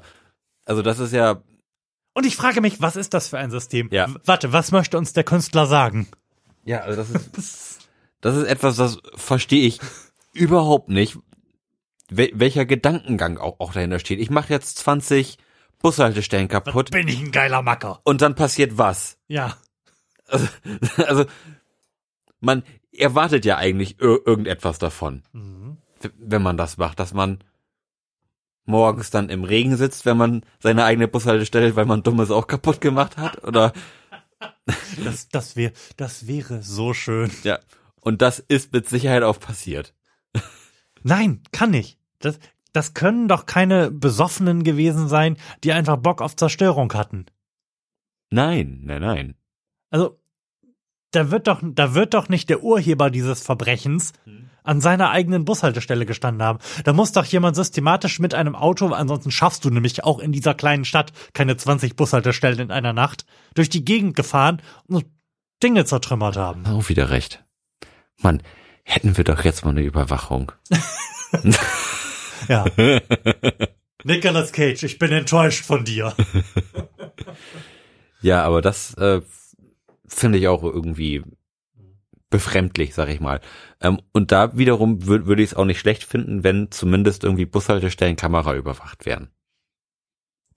Fände ich auch aus Sicherheitsaspekten, weil es ja auch viele Bushaltestellen gibt, die ähm, an durchaus entlegenen Orten mhm. stehen, ähm, eigentlich ganz, ganz sinnvoll, wenn man sich überlegt, wenn ich jetzt eine Tochter hätte, die abends zur Disco fährt und die müsste dann immer die Straße runter in so ein kleines Waldstück und da ist eine Bushaltestelle. So. Und wenn man an der Bushalte steht, dann, dann verbringt man da ja durchaus Zeit. Also man, man steht dann ja auch, auch 20 Minuten, was natürlich Leuten Möglichkeit gibt, ähm, einen irgendwie zu beobachten und durchaus vielleicht auch einen tätlichen Angriff zu starten. Und wenn man dann die Möglichkeit hat, da irgendwie ähm, Kameraüberwachungsmäßig was zu machen, nur im, im Rahmen der ähm, Bushaltestelle. Dir ist aber schon klar, dass deine Tochter nicht viel davon hat, wenn eine Kamera aufzeichnet, dass sie von irgendjemandem getötet wird, oder? Nee, aber wenn sie von irgendjemandem belästigt wird oder verprügelt oder oder wenn jemand 20 Bushaltestellen kaputt macht, ähm, dann wäre das durchaus hilfreich, denn dann würde irgendjemand 20 Bushaltestellen bezahlen. Mhm. Fände fänd ich eigentlich ganz gut. Also das wäre natürlich jetzt gerade schön, wenn mhm. wir das gehabt hätten.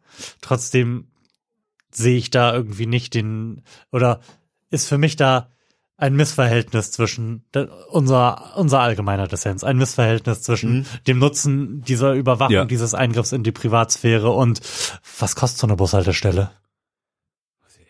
Die, sie war übrigens heute wieder heile. Also die, an der ich vorbeigefahren bin. Mhm. Das, das ging dann erstaunlich schnell übrigens. Die haben mit Sicherheit so ein großes Lager an Scheiben, die werden sicherlich häufiger kaputt gehen. ja, fürchterlich, aber kannst du nix machen. Arschlöcher gibt's immer und überall. Aber das ist doch kein normales Arschlochtum. Das ist doch schon Arschlochstufe 7, oder? Ja, auf jeden Fall. Und vielleicht kriegen sie den ja. Vielleicht hat jemand was gesehen oder sich ein Kennzeichen notiert. Wer weiß das schon. Wir werden euch auf dem Laufenden halten, was sagen. die Delmhorster Lokalpolitik und Lokalpresse hier von hast, sich gibt. Hast du eine Idee, wie diese Rubrik heißen könnte? Es gibt ja in, nicht nur in unserer Stadt, sondern in, allen großen und kleinen Städten die, diese absurden kleinen äh, Printpostillen. Mhm. wo dann so Rubriken sind wie, wie heißt das denn hier? Also wir haben hier ja so äh, Machwerke wie das Del Dorado und die Delmen News. Ja. In denen es dann Rubriken gibt wie Schlag mich tot, you name it. Wie heißt dieser äh, Typ, der da schreibt? Äh, Harrys Delme Schnack. Ja. Und sowas wünsche ich mir, dass das bei uns genau so idiotisch heißt. Mhm. Und auch einen ganz tollen Jingle bekommt, natürlich. Das werden wir mal eruieren und werden euch dann informieren. Ach, du hast keine Lust, dir on the fly einen auszudenken. Ich habe gerade keine guten okay. Ideen. Okay das muss auch manchmal, manchmal möglich sein, keine guten Ideen zu haben. Auch, auch live on air. Mm. The pressure. The pressure. Thema zwei. Wir erweitern ein bisschen den Fokus, aber es führt in die Richtung, in die ich möchte. Wir haben nämlich in dieser Stadt ja auch einen Krankenhausskandal. Und ich, und ich möchte, nein, ich möchte nicht über den, über den Pfleger sprechen, der nee, Menschen getötet hat. Den möchte ich auch nicht sprechen. Das könnt ihr selbst googeln oder habt es schon in euren Nachrichten gehört. Aber wir haben ja gerade eine Krankenhausgesellschaft, die pleite gegangen ist und jetzt von der Stadt übernommen werden musste. Mhm. Und da hat der Facebook-Algorithmus auch einen Artikel in meine Timeline reingekippt, ähm, bei dem es darum ging, wie denn die Kommune gedenkt, diese Kosten zu decken. Äh, make an educated guess. Ein Kredit aufnehmen. Nein, das ist nicht möglich. Bürgschaft. Also rein gesetzgeberisch. Äh, vom Bund sich Geld holen. Nein. Vom, die Steuererhöhung. Äh, Neugeborene verkaufen. Das geht in die richtige Richtung. Kita-Gebühren sollen steigen. Angenehm. Sehr, sehr angenehm. Sollten, ähm, sollten die nicht abgeschafft werden? Die sollen abgeschafft werden, richtig. Wobei das, das auch ein äh, komplexes Thema ist. Kita-Gebühren. Kita-Gebühren. Hm? Denn Kita-Gebühren sind nicht gleich Kita-Gebühren und Kita-Gebühren sind auch nicht das gleiche wie ähm, Kindergartengebühren oder Krippengebühren. Alles ist merkwürdig und komisch und schwierig. und nicht leicht herauszufinden. Aber ja, grundsätzlich möchte die große Koalition in Niedersachsen, denn das ist ja wieder Ländersache, die Kita-Gebühren abschaffen. Delmhorst hingegen möchte sie jetzt erhöhen, um ein Krankenhaus übernehmen zu können. Neben, was ich ziemlich katastrophal finde, möchte ähm, selbstverständlich im Sozialetat irgendwie eine Million oder so sparen und die Grunderwerbsteuer erhöhen, was ich noch ein annähernd probates Mittel finde. Mhm. Ja. So. Und an dieser Stelle frage ich mich, und ich führe jetzt wieder, hoffe ich, äh, hin dahin, wo ich möchte, warum? Warum besteht nicht die Möglichkeit, da irgendwie eine Art Lastenausgleich zu machen, wie wir das also im Kleinen, wie wir das im Großen nach dem Zweiten Weltkrieg gemacht haben, wo man halt auch einfach einmalige Vermögensabgaben und sowas gemacht hat. Mir ist zufällig aus erster Hand bekannt, dass es sehr reiche Menschen in dieser Stadt gibt. Warum werden die nicht schlicht und ergreifend dafür herangezogen, dass es hier ein Krankenhaus gibt?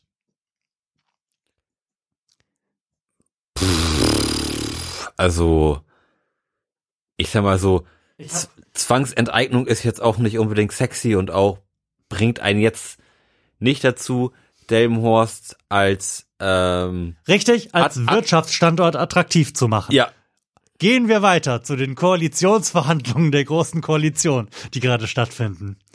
Wie stehst denn du so dazu? zur GroKo. Mhm.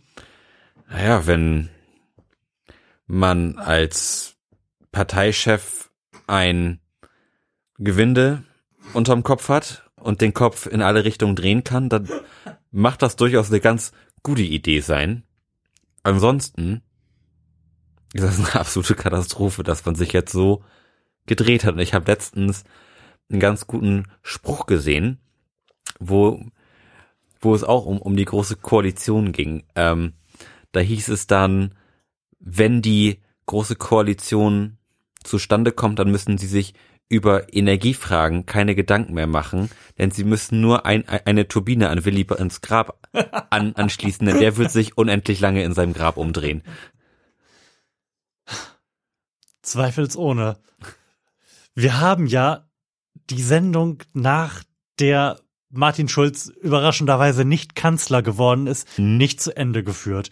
Und wir waren ja damals schon nicht so richtig dolle beglückt von der Entwicklung, die der Schulz-Zug so über die Zeit genommen hat. Aber hättest du gedacht, dass es nochmal, dass es so schlimm wird alles? Also mir, ich bin im Moment echt froh, nicht Martin Schulz zu sein, weil mir Ja. das so peinlich wäre, ich zu sein. Ja. Ja, also mir, mir fehlen tatsächlich die Worte, was da an charakterlichen Fehltritten passiert ist. So, so wenig Rückgrat zu haben, um zu seiner Entscheidung zu stehen, finde ich bedenklich für jemanden, der ähm, eins der höchsten Ämter Deutschlands.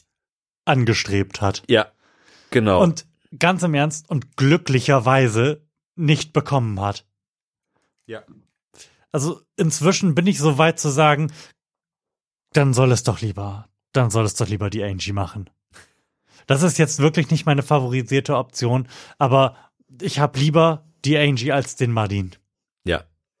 Ja, also damit hat die, hat die SPD jetzt eigentlich gänzlich ihr Gesicht verloren. Vor allem frage ich mich auch wirklich, wofür es denn die SPD jetzt eigentlich noch braucht. Gar, gar nicht. Einfach gar nicht. du kannst halt einfach nicht so klare Aussagen machen, an denen auch nichts vorbeigeht. Also das bei Steuergesetzgebung, bei irgendwelchen Details selbstverständlich. Klar, da verspricht man mal was und das funktioniert am Ende nicht. Aber bei Dingen, die sich an Ja und Nein fragen abbilden lassen, wie zum Beispiel, machen wir eine GroKo oder nicht? Oder auch, will ich, will ich in einem Kabinett unter Merkel irgendwas werden oder nicht? Da verliert man so dramatisch an Glaubwürdigkeit, sofern das denn überhaupt noch irgendwie möglich ist und auf einer Skala darstellbar. Ah! Es ist, es ist wirklich eine Katastrophe, was, wie sich die SPD jetzt in den letzten neun Monaten heruntergewirtschaftet hat. Vor allem am Anfang des letzten Jahres im Februar, also vor genau einem Jahr, dachten wir ja noch alle, Der Schulzzug, der fährt mit hoher der Energie ins Kanzleramt. ja, da ist ja, da ist ja Scheiß. einigen Leuten ähm, so, so Leute aus der Wirtschaft haben das in Talkshows kolportiert. Echt der Arsch aufs Grundeis gegangen. Jetzt kommt er mit seiner Gerechtigkeit. Alter Verwalter. Ja. Also, die haben das als ernsthafte, oder alle, viele haben das als ernsthafte Variante gesehen, dass sich jetzt wirklich noch mal was im Lande tut und Mhm. der Schulzzug im Kanzleramt ankommt. Ja. Also, da ist ja jetzt nicht viel draus geworden. Wir könnten jetzt noch ein bisschen länger die SPD zerreden, aber ich glaube, Man dreht sich auch irgendwann im Kreis. man dreht sich im Kreis. Da gibt es gibt bestimmt auch richtig geile YouTube-Zuschnitte äh, ähm, von Reden, die Martin Schulz vor einem Jahr gehalten hat, vor einem halben Jahr und jetzt. ist bestimmt sehr, sehr kurzweilig. Mhm. Ähm, ich würde aber gerne über diesen, den allgemeinen Zustand dieses Systems kurz sprechen wollen. Weil das, wir haben ja jetzt einfach mal ein halbes Jahr inzwischen fast keine Regierung und das macht sich einfach gar nicht bemerkbar. Nee. Was prinzipiell äh, für das Funktionieren dieses Systems im Klein-Klein spricht und was was Gutes ist, was aber andererseits auch relativ große Schatten, finde ich, finde ich, auf die Zukunft schmeißt. Denn was man sich ja mal klar machen muss, das ist ja nicht irgendeine große Koalition, die jetzt möglicherweise noch stattfindet und eine Regierung macht, sondern das ist die letzte Koalition, die noch möglich ist. Es ist die letzte Koalition, die wir vielleicht jemals haben werden. Weil was sind denn, wenn wir jetzt mal annehmen, die machen das jetzt und dann gibt es irgendwann nochmal Wahlen, was sind denn dann jetzt noch realistische Optionen für irgendwelche Mehrheiten? Ja. für irgendwelche Mehrheiten jenseits einer sehr, sehr, sehr, sehr großen Koalition, die da alle außer AfD ist. Ja. Äh, Ja, das ist mittlerweile doch sehr fragmentiert. wir, wir erleben den Zerfall, würde ich sagen. Ja. Und das hat mir sehr gut gefallen. Und hast du gesehen, ich habe mir nicht die Nase zugehalten? Danke, danke. Ist, ist schon okay. Bemerkenswert, dass wenn ich vor meinem Mikrofon klatsche, das offensichtlich lauter ist, als wenn ich sehr laut spreche. Und das da auf dem Hallmikrofon drauf ist. Ja. Gar nicht schlecht. Wahnsinn. Wo waren wir? Die Fragmentierung. Ja. Die Fragmentierung der Parteilandschaft Deutschlands. Mhm. Also, wir erleben gerade die Zangengeburt der letzten Koalition. Ja. Und Um der das Kopf ist aber auch schon ein bisschen platt gedrückt. Ja. naja, auf jeden Fall bekommen wir jetzt ja offensichtlich die letzte Koalition. Und das, was so im Moment die, äh, die Gespräche dazu versprechen, macht auf mich nicht den Eindruck, als würde das in eine besonders gute Richtung gehen.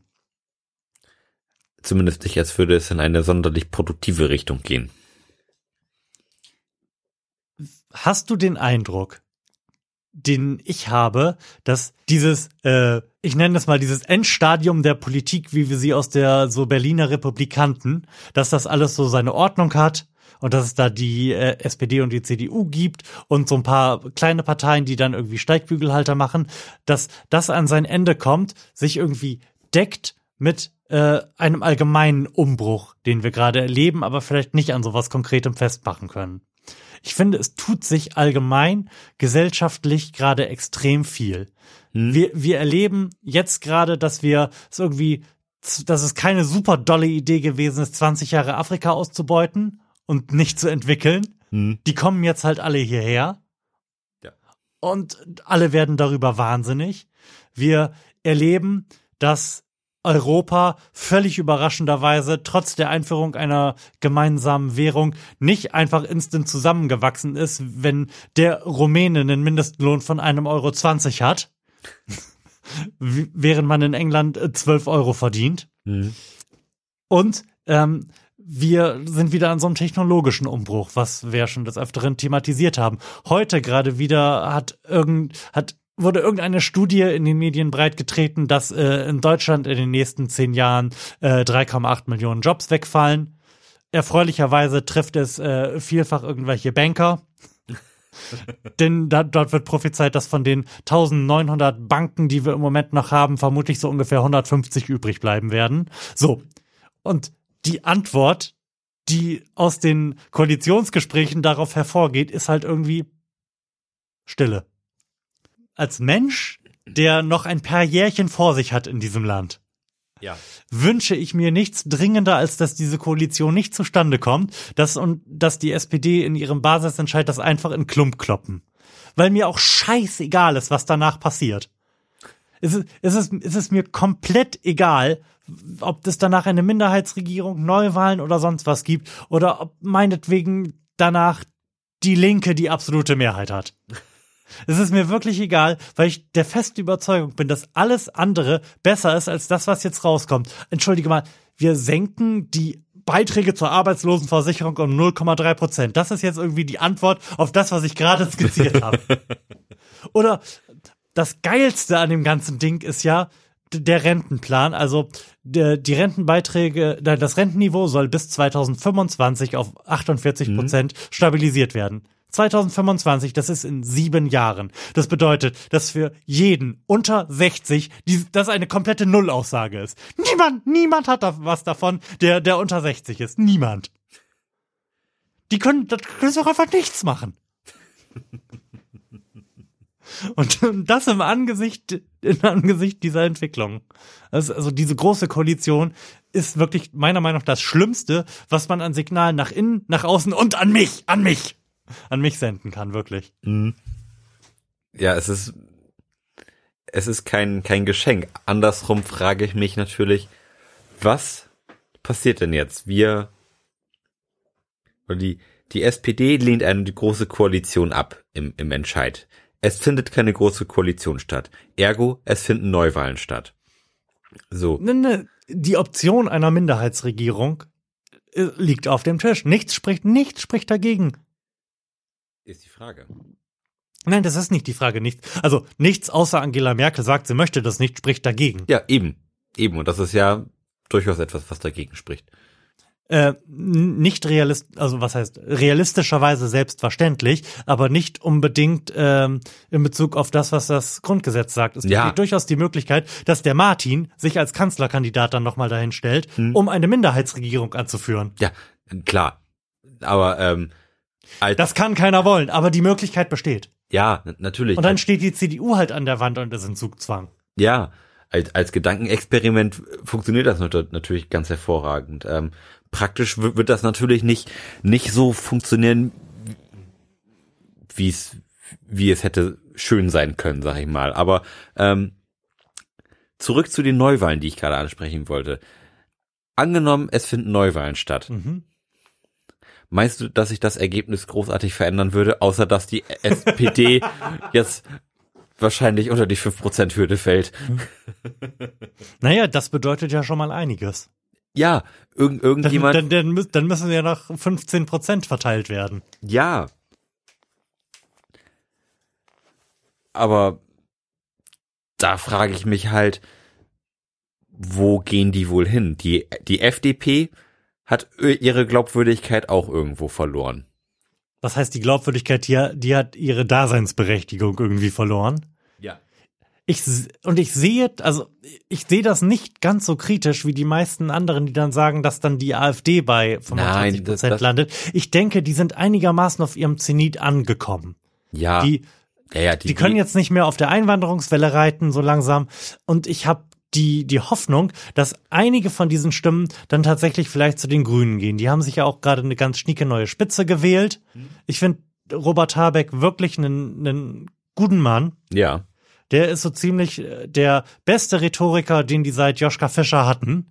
Und ähm, spricht dabei aber wie ein ganz normaler Mensch, redet mit Menschen, die Podcasts machen und ähm, macht jetzt wirklich nicht den Eindruck, als wäre er auf den Kopf gefallen. Ja. Also ich da habe ich, ich habe da Hoffnung.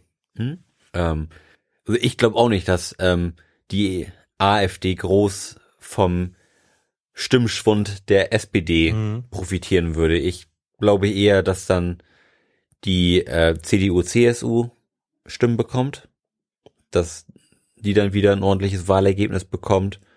Ja gut, und die Grünen macht Sinn, ist, ist logisch. Ich finde aber nicht, dass die ähm, Grünen jetzt medial Mhm. momentan groß stattfinden. Was eigentlich schade ist, weil, weil Das wäre dann ja noch mal zwei Wochen Wahlkampf.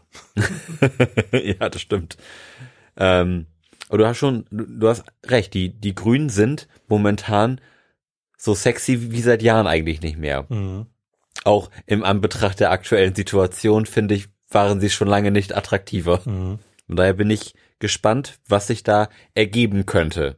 Ich bin aber, wie gesagt, guter Dinge, dass die äh, SPD das durchwinken wird, die GroKo, so dass wir da wieder So, so, sind. so dass wir einfach weitere vier Jahre verschwenden auf dem Weg dahin, eine, ein Land so zu gestalten, wie es die Herausforderungen, die ich da nur angerissen habe, irgendwie erfordern würden. Ja.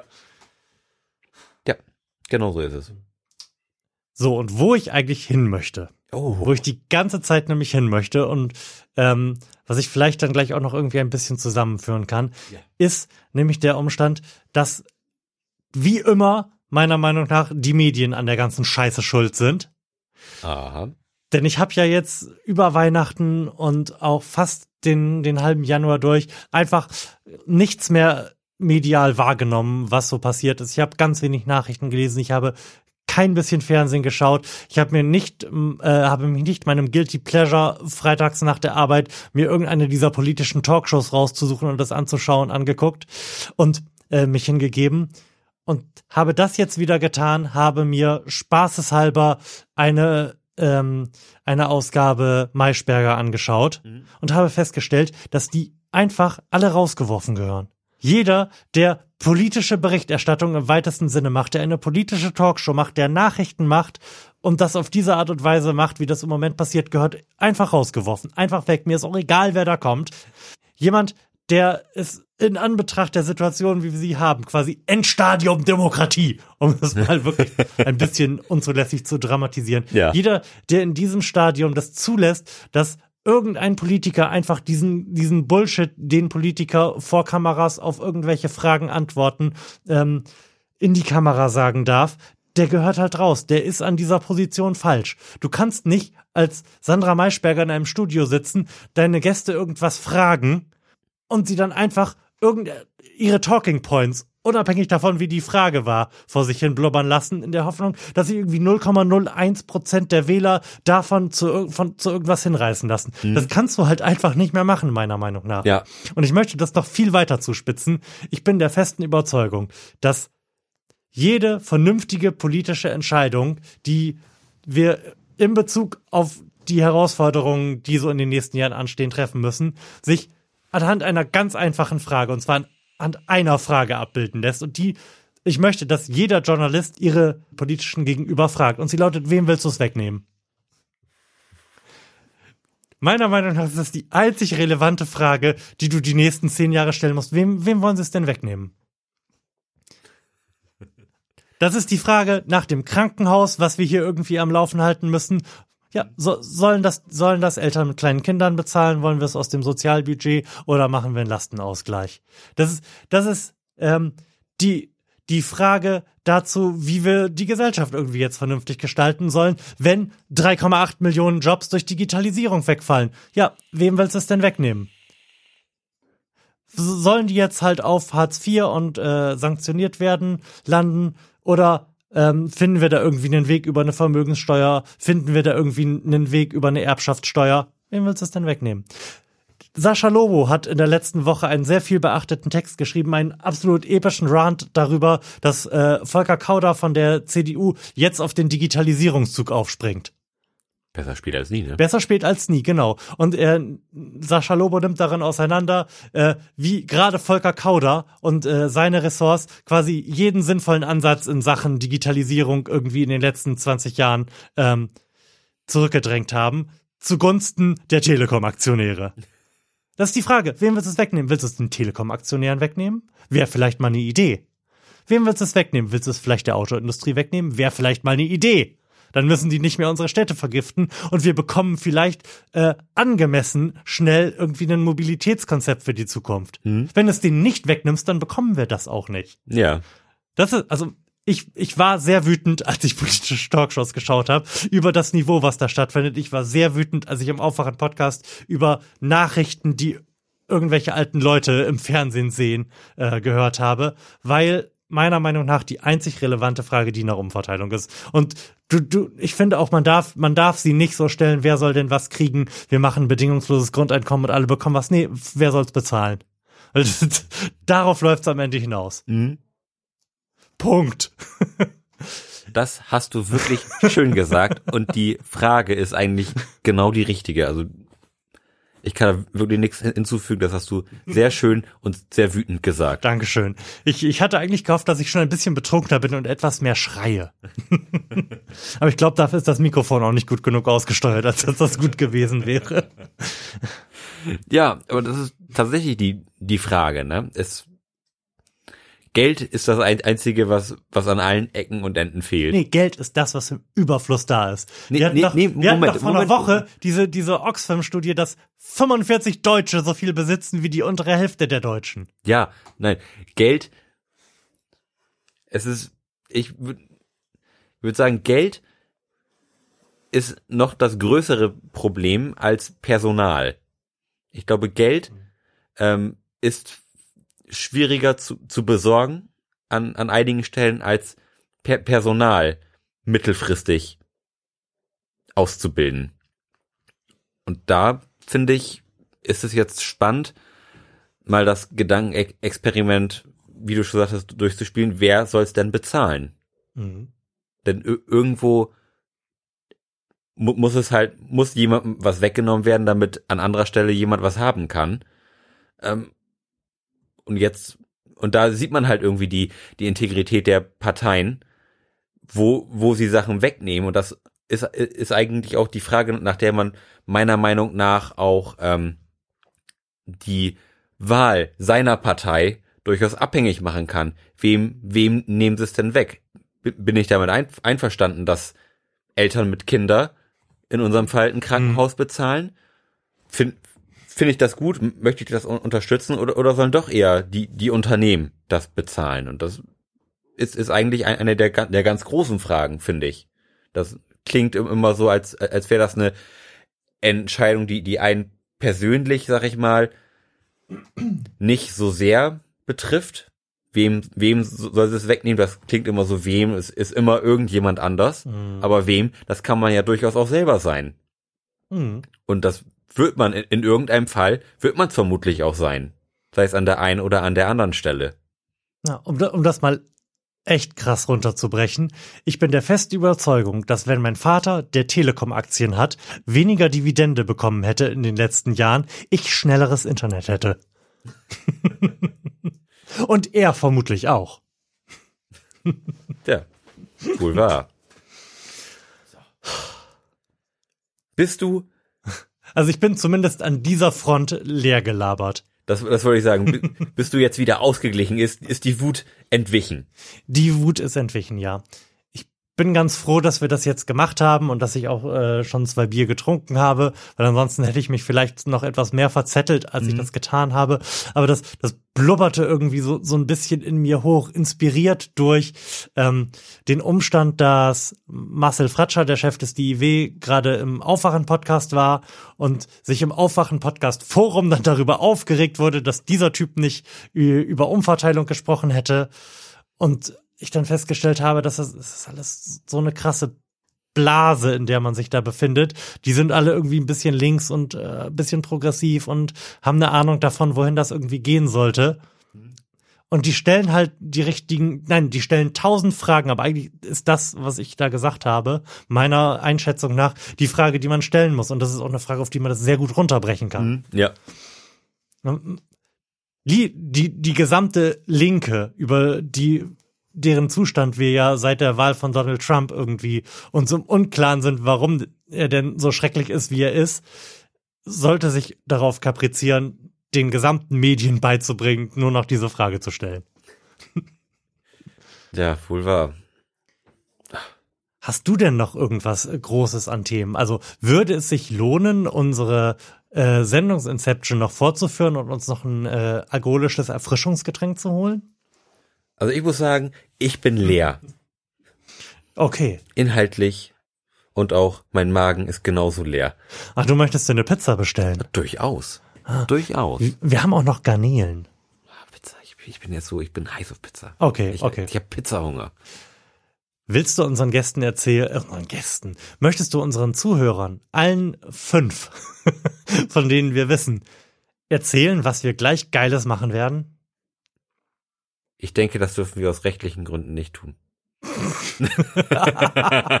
genau, denn ähm, nur als kleiner Hint, wir werden ein Video drehen und am Ende wird es Nicolas Cage gewesen sein. Ja. Es wird richtig doll. Also, bleibt uns gewogen, schreibt uns E-Mails, schreibt uns Kommentare. Wie ihr am Anfang gehört habt, freuen wir uns echt wie kleine Kinder darüber, wenn wir Feedback bekommen. Also es kann auch, das kann auch schlechtes Feedback sein. Schreibt einfach rein, dass wir blöde Wichser sind und ich irgendwie eine linke Zecke und keine Ahnung, was mit Lars nicht stimmt. Wir, Verschiedenes. ja, Sprachfehler. Wir, also, wir sind Mi durch, Mikrofone schlecht eingestellt. Ja. Das, das wollen wir alles wissen. Hauptsache, ihr Ja, seid da. eben. Wir sind für euch da. In diesem Sinne, schönen Dank, dass ihr dabei seid. Macht's gut. Bis bald. Tschüss. Unfall mit Personenschaden Im Ähm, Zug wohlgemerkt. im Zug. Mhm. Und dann musste der ganze Zug evakuiert werden und der kam so- in den letzten 30 Minuten des Konzerts irgendwie an, Mhm. obwohl er, glaube ich, mit Abstand der Erste sein sollte. Richtig. Also da stand insgesamt unter keinem besonders guten Stern. Aber um das vorwegzunehmen, war auch das ein fantastischer Abend. Ja, ohne Frage. Tolles Konzert gewesen. Mhm. Geile Setlist. Aber wollen wir vielleicht, ähm, wir werden jetzt, glaube ich, beide Konzerte einfach in dieser Sendung abhandeln, Mhm. damit wir zumindest so ein bisschen ähm, das erfüllen, was wir angekündigt haben. Wollen wir daher mit The Hirsch-Effekt anfangen? Ja, können wir noch machen, klar. Genau, da sind wir vor ungefähr drei Wochen, vier Wochen gewesen. Mhm. So lange haben wir Drei Wochen, schon nicht mehr gesendet. Drei Wochen. Also mindestens so lange haben wir schon nicht mehr gesendet. Es tut uns leid. Ähm, Vorverständnis. Stell dir vor, wir säßen jetzt ähm, vor der Location, deren Namen ich nicht mehr weiß, die Kulturetage, richtig? Durchaus möglich. Wir säßen jetzt vor der Location und würden aufnehmen und darüber sprechen, wie so unser Vorverständnis zu dieser Band ist. Lars. ähm, mein Verhältnis und Vorverständnis zu der Band ist ja äh, wesentlich weniger umfangreich als deins. Mhm. Ähm, ich habe die noch nie live gesehen und Mhm. äh, habe auch jetzt nur die Platten irgendwie so drei, viermal gehört. Ähm, ist auf jeden Fall eine derbe progressive Band mit irgendwie abgefuckten Taktge Taktgeficke und äh, coolen Typen ein- einfach in der Band fand ich. Von daher habe ich auch schon irgendwie eine besondere Performance auf der Bühne erwartet. Mhm. Und Spoiler, bin auch nicht enttäuscht worden. ähm, aber so im Großen und Ganzen bin ich eigentlich relativ erwartungslos rangegangen, weil Okay. ich, was ich gar nicht wusste, ähm, war, was bei so einem Konzert überhaupt zu erwarten war. Also ich, ich war tatsächlich noch nie auf so einem progressiven Konzert. Ich, ich Mhm. wusste nicht, was erwartet mich da für Publikum? Also was, was für Leute gehen zu so einer Band? Mhm. Ähm, und wie ist so die Stimmung auf, auf so einem Konzert? Also bangt man da, moscht man da, steht man da mit der Hände in den Taschen und Ist einfach nur impressed. guckt das Ganze irgendwie demütig an oder was, was passiert da? Also das ist so mein Vorverständnis. Du bist da, denke ich mal, ein bisschen erfahrener, was Mhm. äh, das Publikum dieser Band angeht. Von daher schießt du doch mal los. Was, was war so dein Vorverständnis? Mhm. Vielleicht ähm, für unser Publikum mal, The Hirsch-Effekt sind eine, ein Trio aus Hannover, Mhm. ähm, die halt ja progressive, ich würde mal sagen, so im Kern im Metal verhaftete Musik macht, Mhm. aber ansonsten wild durch alle Genregrenzen hinweg über die Bühne exerziert Ja. und so ziemlich alles auf ihren Instrumenten spielt, ähm, was mit diesen Instrumenten machbar und auch vielleicht nicht machbar ist. Ähm, ich habe die auch noch nicht so lange auf dem Tacho. Ich habe die, glaube ich, vor zweieinhalb, vielleicht drei Jahren kennengelernt Mhm. durch ähm, besagten Freund, der ein bisschen spät bei den Queens angekommen ist. der hat mir die öfter mal ans Herz gelegt und ich habe dann ähm, in die zweite Platte, die da Holon Agnosie heißt, äh, reingehört und war damals schon schwerst beeindruckt, habe aber auch sehr lange gebraucht, um da reinzukommen, weil es halt wirklich höllisch vertrackte, nicht nebenbei hörbare Musik ist. Nee, also da, Ganz da, da muss man sich wirklich reinarbeiten. Mhm. Also ich fand's von Anfang an irgendwie geil, aber dann hat es hat lange gedauert, bis ich die Songs so gut kannte, dass es mir nicht einfach nur anstrengend zu hören erschien, Mhm. sondern ich das auch mit Genuss hören konnte, weil ich jetzt wusste, jetzt kommt der geile Break, mhm. jetzt kommt dieser Part und so weiter. Ja. Ähm, und ich habe die in der Zwischenzeit, glaube ich, auch schon zwei oder dreimal sogar gesehen. Also es war das dritte oder vierte Konzert dieser Band, das ich gesehen habe. Mhm. Es war jedes Mal super, von daher bin ich mit einer relativ hohen Erwartung da reingegangen und wurde auch nicht wirklich enttäuscht. Nur muss ich sagen, dass dieser ähm, Effekt, den diese ganze äh, Performance der Band hat, ja der, die ja so sehr äh, nicht nur auf dem technisch hohen Niveau spielen, sondern das dann auch noch mit einer ähm, Bleeding Edge Technologie in Sachen Abhöre und Lichtshow und sowas auf die Bühne stellen. Ja. Und dabei wild auf der Bühne rumhüpfen, springen, was auch immer. Klettern. Ähm, genau. Sich halt durchaus abnutzt. Tatsächlich. Ja. Also für dich war es jetzt ja wahrscheinlich noch mal ein Stück stärker in your face, mhm. zu sehen, dass sie nicht nur diesen abgefahrenen Scheiß spielen, sondern sich dabei halt auch noch wie wild über die Bühne bewegen und nicht irgendwie in sich gekehrt schwer konzentriert, auch einfach nur auf ihren Gitarren und Schlagzeugen rumhacken, ne? Ja, ja, also das, das ist wirklich beeindruckend. Also was, was die da teilweise spielen und also schon, schon alleine dabei atmen zu können, ist, ist denke ich schon eine Herausforderung. Ähm, und dann irgendwie noch auf Verstärkertürme zu klettern und da wieder runter zu klettern, ohne sich beide Beine zu brechen und vermutlich noch einen Arm. Ähm, es ist schon wirklich die ganz große Kunst des, der, der Bühnenperformance. Also Hut ab am mhm. Hirsch-Effekt. Derbe performt. Ja, Messlatte hochgelegt, würde ich sagen, für alle anderen Proggy-Bands.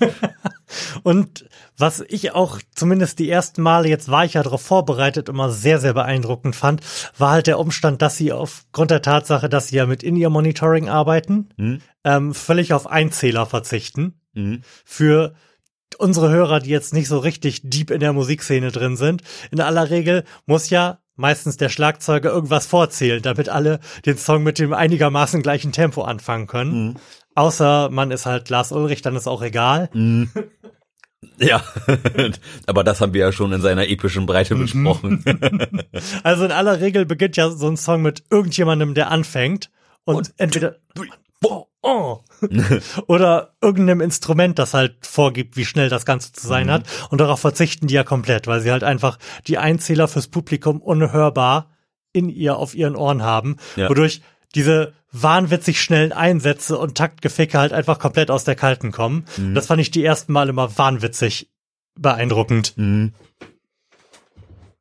Ja, also ja, also das also ich habe ich habe sie tatsächlich noch nie live mhm. live gesehen und und gerade das was du schon schon gesagt hast, das ist so das das erwischt einen wirklich eiskalt. Also was was da auch so von, von 0 auf 100 passiert. Also die die, mhm. ba die Band hat teilweise sag mal gar kein Intro, was sich irgendwie so steigert. Die fangen dann mega auf, auf die Fresse an und dann kommt so nach zwei Minuten irgendwie nochmal so, so, so ein ruhigerer Teil, wo ich so, oh, puh, das war, das war jetzt auch mal kurz nötig. Also das war mhm. teilweise so dermaßen auf die Fresse, was, was da passiert ist, mhm. dass man wirklich sich auch mal über so einen kleinen, ähm, so eine kleine Pause mal freut, so, ach, das geht ja auch irgendwie ruhig und das ist auch irgendwie harmonisch und schön, mhm. oder zack, jetzt wieder voll auf die Fresse, man wird megamäßig angeschrien, es wird megamäßig auf der Bühne abperformt.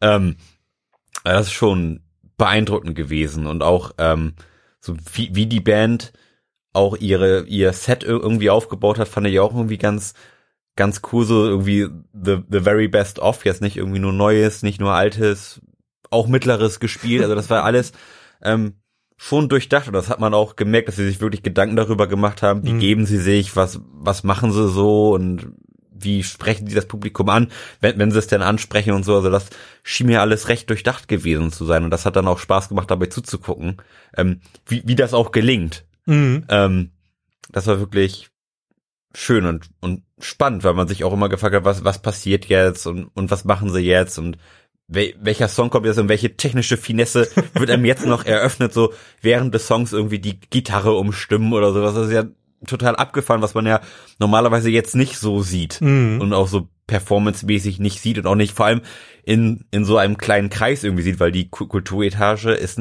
ist eine kleine, ich schätze, wie viele Leute passen da rein? 250 vielleicht, mhm. wenn, hätte ich jetzt auch wenn man irgendwie ja. anfängt zu stapeln. ähm, und ich würde mal sagen, es waren so Leute waren da vielleicht 200 vielleicht. Also es war 150. brechend voll. Nee, also es war noch gut Luft in alle Richtungen. Mhm. Das hat mich, hat's mich denn gewundert? Nee, es, es hat mich eigentlich nicht gewundert, weil es eigentlich keine äh, massenkompatible mm. Musik ist und die auch relativ ausgiebig touren, muss ich sagen. Also es ist nicht so, dass sie jetzt nur sechs Konzerte auf, auf ihrer Tour gespielt haben und das war's. Also die haben so re relativ flächendeckend irgendwie Deutschland bespielt. Mm, Deutschland und so ein bisschen drumherum, genau. Mm, dass man, dass da eigentlich für jeden, der irgendwie The Hirsch-Effekt mag, im Umkreis von 50 Kilometern, denke ich mal, irgendwie was dabei gewesen ist. Mhm. Von daher hat es mich eigentlich nicht gewundert, dass es nicht super voll war. Ähm, war trotzdem mega gut. Stimmung war auch echt irgendwie ganz, ganz cool. Da im, in, in der Mitte wurde schon ordentlich mit dem Kopf gewackelt und irgendwie äh, die Hände aus den Hosentaschen genommen. Daher mega gut gewesen. Echt. Ja, ich kann dir absolut zustimmen. Was ich noch sagen wollte, ist, dass, was mir aufgefallen ist, dass die Kulturetage insgesamt von der Beleuchtung etwas äh, eine hellere Location ist. Also es war nie komplett dunkel, wie ich es jetzt zum Beispiel, wo ich sie zum ersten oder zweiten Mal gesehen habe im Musikzentrum, hm? wo ihr auch schon mal gespielt hattet, ja. hatte, wo insgesamt die Lichtshow ein bisschen größer war, so dass ähm, das Konzert da eigentlich so ein epileptischer Anfall in 120 Minuten gewesen ist. Ja. Das war jetzt da auch nicht so stark. Von daher war das für mich insgesamt nicht ganz so beeindruckend wie äh, die ersten Male, wo ich sie gesehen habe, aber auf jeden Fall super geiles Konzert. Ähm, das Publikum war sehr angenehm, fand ich. Mhm. Man konnte halt, wie du auch schon gesagt hast, vorne reingehen, ein bisschen abspasten. Man konnte aber genauso gut hinten stehen und dann haben die Leute das auch akzeptiert, dass du da einfach nur stehen und gucken willst. Mhm. Völlig entspannt alles. Sehr, ja, sehr schön. Total angenehm mhm. gewesen. Ja. Also Kulturetage auch eigentlich, finde ich, eine empfehlenswerte Location. Ja, definitiv. So, wenn sie denn so heißt. Ja. und ich mir das nicht vorhin einfach ausgedacht habe. Die Möglichkeit besteht, dann tut es uns leid. War das nicht, hieß das nicht auch irgendwie Lager? War das nicht irgendwas mit Lager? Alles ist möglich. Gut. Weil die, weil, weil die Kulturetage ist nämlich in Oldenburg, wo wir gerade drüber sprechen. und wir sind in Bremen gewesen. Ja. Es, die, wird, es wird sich alles klären. Die Vorbereitung lässt hier zu wünschen übrig. Wir geben das ja gerne zu. Das hängt aber auch einfach damit zusammen, dass wir 60 bis 190 Stunden im Monat arbeiten im Moment. 60 Stunden im Monat arbeiten. Das ist ein bisschen wenig, oder? Ja, das wäre schön. Darauf arbeiten wir auf jeden Fall hin. Ja. Aber um das abzuschließen, The Hirsch-Effekt, ähm, wem würdest du es empfehlen? Würdest du jetzt wirklich nur Hardcore-Proggern empfehlen oder auch einfach mal hingehen? Die sind ja jetzt auch nun wirklich nicht teuer, wenn man allgemein offen für Neues ist. Mm, na, allgemein offen für Neues reicht da nicht. Also man muss allgemein sehr offen für alles sein. Also, also sehr offen. Hm. Dann äh, kann man das durchaus machen. Und man darf keine Angst haben, von Musikern angeschrien zu werden. Ergo schon zumindest einen kleinen mit dem Fuß mal in den Bereich Metal reingetastet haben. Ja, also wenn man nichts mit Metal zu tun hat mhm. und ansonsten offen für alles ist, sollte man da nicht hingehen. ähm, das, das kann, das, das kann einem nicht gefallen. Ähm, eig eigentlich kann es einem auch nicht gefallen, wenn man sonst auch mit so progressiver Musik nix am Hut hat, weil dann dann verstehst du es glaube ich einfach nicht. Mhm. Also das, das ist wirklich eine Musik, da muss man sich reinarbeiten und und das muss man im Idealfall auch schon mehrfach gehört haben, einfach um ums zu verstehen, also wie mhm. wie diese Musik funktioniert, weil die bewegt sich so weit so weit abseits der Musiknorm, sag mhm. ich mal, dass das für den für das trainierte Ohr äh, für, für das radiotrainierte Ohr ähm, doch schon sehr, sehr anstrengend ist, mhm. weil es irgendwie mit allen Konventionen und allen Strukturen bricht, die man so kennt, dass man da unvorbereitet eigentlich nur enttäuscht werden kann. Meinst du? Ja. Also ich, ich kann mir niemanden vorstellen, der das nicht kennt und sonst auch mit Metal wenig zu tun hat, okay, der da hingeht und sagt, boah, das war voll geil. Ich habe nichts verstanden. Der Mann hat mich wüst angeschrien und es hat überall geblitzt. Super Erlebnis gewesen.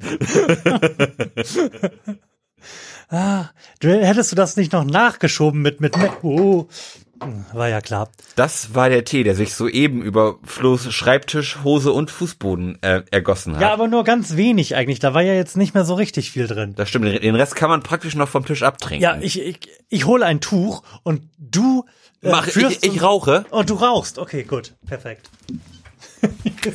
Bis gleich, ihr Süßen. Ja. Äh, da sind wir wieder. Alle Malheure, die ich äh, angerichtet habe, sind beseitigt. Dein Durst nach Zigaretten wollte ich gerade sagen, aber das drückt man anders aus, oder? Eine Schmacht. Deine Schmacht nach Zigaretten wurde ebenfalls beseitigt und wir machen weiter mit unserer zweiten Konzerterfahrung, oder? Oh ja. Denn wir waren bei einer Band, die uns quasi beide durch unsere Jugend begleitet hat. Oh yes. Nämlich Queens of the Stone Age. Fuck yeah. Oh yeah. Die haben wir in der Sporthalle in Hamburg gesehen. Ja. Und auch das war ein super Konzert. Aber fangen wir wie immer mit dem Vorverständnis an. Ja. Vorverständnis Queens of the Stone Age. Oh, das geht weit. Das geht sehr weit. Ähm, wann habe ich wohl das erste Mal Queens of the Stone Age gehört? Das, das muss irgendwie so Ende, wahrscheinlich Ende der 90er gewesen sein, dass du mir die gezeigt hast. So viel länger gibt's die ja, glaube ich, auch noch gar nicht, ne? Nee. Die, das definierende Album, die Songs for the Deaf, ist, 2001? ist aus dem Jahr 2001, wenn mich nicht das täuscht, ja. Und dann gibt's davor noch die Rated A aus dem Jahr 2000 und wann auch immer das erste Album erschienen ist, 98 oder 99. Ja. Ja, also ich, ich kann mich zumindest noch dran erinnern, ähm, dass ich Queens of the Stone Age gehört habe und Songs for the Deaf noch nicht draußen war. Mm. Äh, Da, daran kann ich mich noch erinnern. Ähm, und ich sag mal, als ich die das erste Mal dann gehört haben muss, muss ich irgendwie so acht gewesen sein. Ja, Ähm. wir haben ja schon mehrfach über diese etwas merkwürdige Beziehung, die wir zu diesem Zeitpunkt gehabt haben, Ja. gesprochen. ähm, und gerade da, wenn man, also da ist man ja wirklich noch ein Kind gewesen, war es halt irgendwie so groovige, geile Mucke ein- ein- einfach irgendwie so so mega Drive ir- irgendwie gehabt, so ein bisschen was so zum zum Arschwackeln auch auch irgendwo das war das das war immer schon so ein, so sexy Rockmusik fand ich irg- irgendwie das, Mhm. das die die Queens waren immer ir- irgendwie sexy auf auf auf eine Art und Weise ich fand die waren Auf eine Art und Weise mit Schnurrbart. ja genau genau Ich glaube, das trifft es ziemlich gut, oder? Ja. Ja, und das ähm, hat sich auch, sag ich mal, so durch meine musikalische äh, Lebenszeit gezogen. Also die, die Queens haben mich nie verlassen. Mhm. Ähm, ich habe sie eigentlich permanent immer gehört. Ähm, also ich, ich glaube, wirklich die letzten 17 Jahre ist vermutlich sind ke keine zwei Wochen ge- vergangen, an denen Mhm. ich nicht irgendwas von den Queens gehört habe. Ähm, so dass ich megamäßig aufgepumpt war, die, die jetzt zu sehen. Ähm, ich, angeblich, sag, sag, sagte mir mein Freund, ähm, haben, haben wir sie schon einmal zusammen auf dem Hurricane Festival gesehen, wo ich absolut Das- kei keine Erinnerung Das wird dran habe. mir auch nachgesagt, dass ich Ja. sie schon mal live gesehen hätte. Und ich bestreite das ebenso vehement wie du. Ja, Also auch für mich war es möglicherweise das erste Mal. ja. Aber, ähm, wir wurden nicht enttäuscht. Das, das kann man schon mal sagen. Wie, wie ist denn dein Vorverständnis zu den Queens? Ähnlich, nur dass ich nicht acht war, sondern entsprechend vermutlich 16. ähm, ich glaube, ich habe auch nicht mit dem ersten Album der Queens of the Stone Age begonnen, sondern mit dem zweiten und ähm, habe sie über den Feel Good Hit of the Summer kennengelernt. Hm? Der ist auch vom zweiten Album, oder? Ja. Ähm, der nämlich irgendwann in dem Jahr des Erscheinens, also vermutlich im Jahr 2000, ähm, bei den Songs des Jahres as voted bei laut.de dabei gewesen ist. Mhm. Da habe ich den dann einfach rein zufällig gehört und fand das einfach ein megamäßig abgefahrenes Ding. Mhm. Einfach mal zweieinhalb Minuten lang Drogen aufzuzählen und Ja. das einen Song zu nennen. Ja. Das war damals schon ziemlich, Das, das ist auch auf irgendeine Art und Weise progressiv. ja. Äh, genau die gegenteilige Art von Progressivität, die der Hirsch-Effekt hat, mit der sich ja der Grad an Proc an der Anzahl der Noten pro Krumm im Takt misst. Und bei dem Feel Got Hit of the Summer ist es ja wirklich, das kannst du ja mit zwei Akkorden spielen. Ja. Mit zwei Akkorden und einem Solo, was so klingt, als hätte ein vier, wäre ein Vierjähriger über eine Gitarre gelaufen. Und ähm, das hat mich damals megamäßig weggeflasht und dann habe ich mir das Album dazu angehört und dann kam aber quasi auch schon ja das Ding, nämlich die Songs for the Deaf Ja. aus dem Jahr 2001 und ähm, das Album hat für mich damals wirklich irgendwie alles abgefackelt. Mhm. Das finde ich auch immer noch eines der äh, wirklich besten, ich will gar nicht Stoner Rock Alben sagen, weil die bewegen sich so im Genre des Stoner Rock, sagt man ihnen nach, aber das ist einfach eines der, der geilsten, fettesten Rockalben der 2000er Jahre. Ja. Da geht für mich wenig drüber, da ist kein überflüssiger Song drauf und fast alles davon kann man immer noch mit Genuss hören Ja. ist davon immer noch weggeballert. Und wenn man das heute jemandem zeigen würde, der sich irgendwie ein bisschen für Rockmusik interessiert und an dem das Ding vorbeigegangen ist, ich denke, das könnte man heute noch genauso gut feiern. Also definitiv für mich ein Album für die Ewigkeit. Ja, total. Also, also auch vom, vom Konzept her, das, das ganze Album ist ja auch, auch so von Radio, ähm, in Interludes gebrochen und die, die Songs werden irgendwie wieder irgendwie ganz witzig dann eingeleitet und das funktioniert alles super hervorragend und wirklich jeder Song auf dem Album ist total hörenswert. Mhm. Also ich, man, man kann das Album praktisch auf Shuffle stellen und man, man freut sich bei jedem Song. Und das habe ich eigentlich bei praktisch keinem anderen Album. Mhm. Dass ich wirklich Ja. je- jeden Song richtig geil finde. Ja. Jeder ist auf seine Art und Weise ultra geil, einfach weil aber auch sehr viele Gastmusiker daran beteiligt sind. Also es ist auch ein sehr abwechslungsreiches Album. Ja.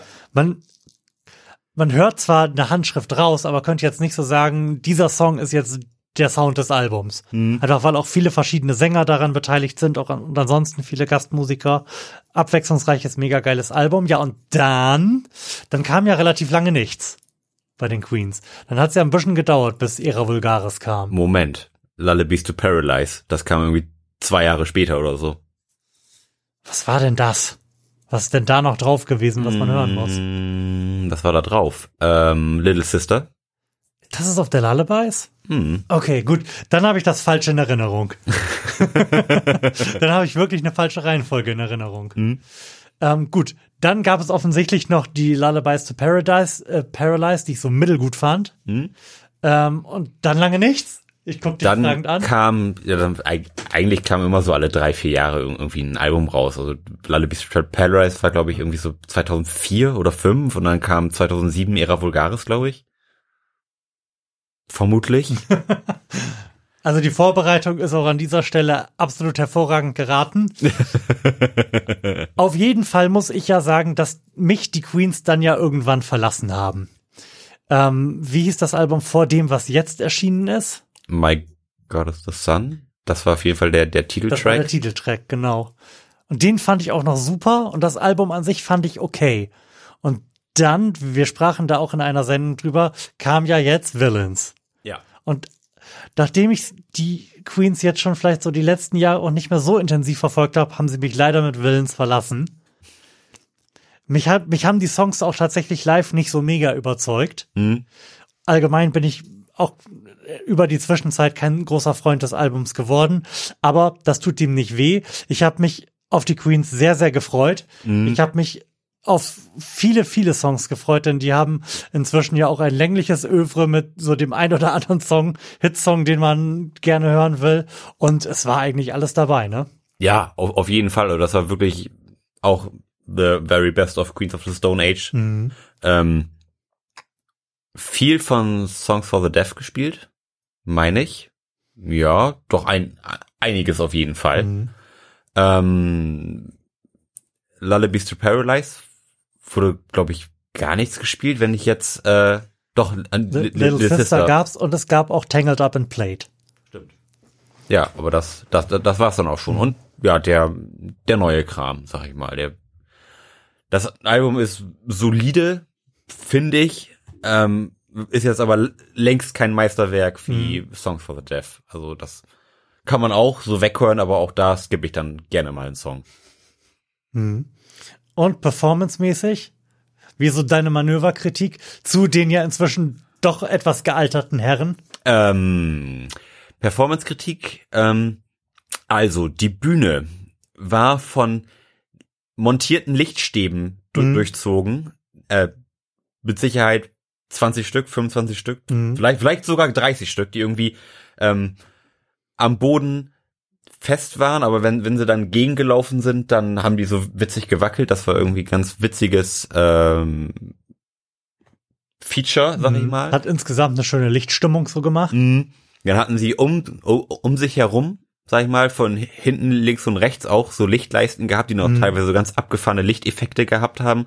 Das fand ich auch mega cool. Also das hat auch echt was hergemacht. Ansonsten performancemäßig, ja, ist das sind jetzt nicht so die übermäßigen Performance-Tiere, zumal ähm, Josh, der Gitarrist mhm. und Sänger, irgendwie auch einen Klumpfuß gehabt hat und da äh, ein bisschen über die Bühne gehumpelt ist. Er mhm. hat sich wohl irgendwie verletzt gehabt und war da auch performancemäßig nicht ganz vorne mit dabei, aber trotzdem ein solider Auftritt gewesen. Ähm, performancemäßig hat das jetzt aber kein äh, Oscar verdient. Mhm. Also kein Vergleich zu The Hirsch Effect. Ja. Nichtsdestotrotz war, war, war die Stimmung sehr, sehr gut, fand Stimmung ich. war Bombe, auf jeden Fall. Ja, also man hat richtig gesehen, die Leute, alle, die da waren, hatten megamäßig Bock. Mhm. Also das war, das war schon geil das Publikum war im Vergleich zu The Hirsch-Effekt, jetzt wo ich drüber nachdenke, relativ homogen. Insbesondere was so die Altersstruktur betrifft. Also bei The Hirsch-Effekt würde ich sagen, war irgendwie von 16 bis 50 alles dabei. Mhm. Aber wobei ich auch fand, dass bei, bei den Queens auch viele Ältere dabei waren.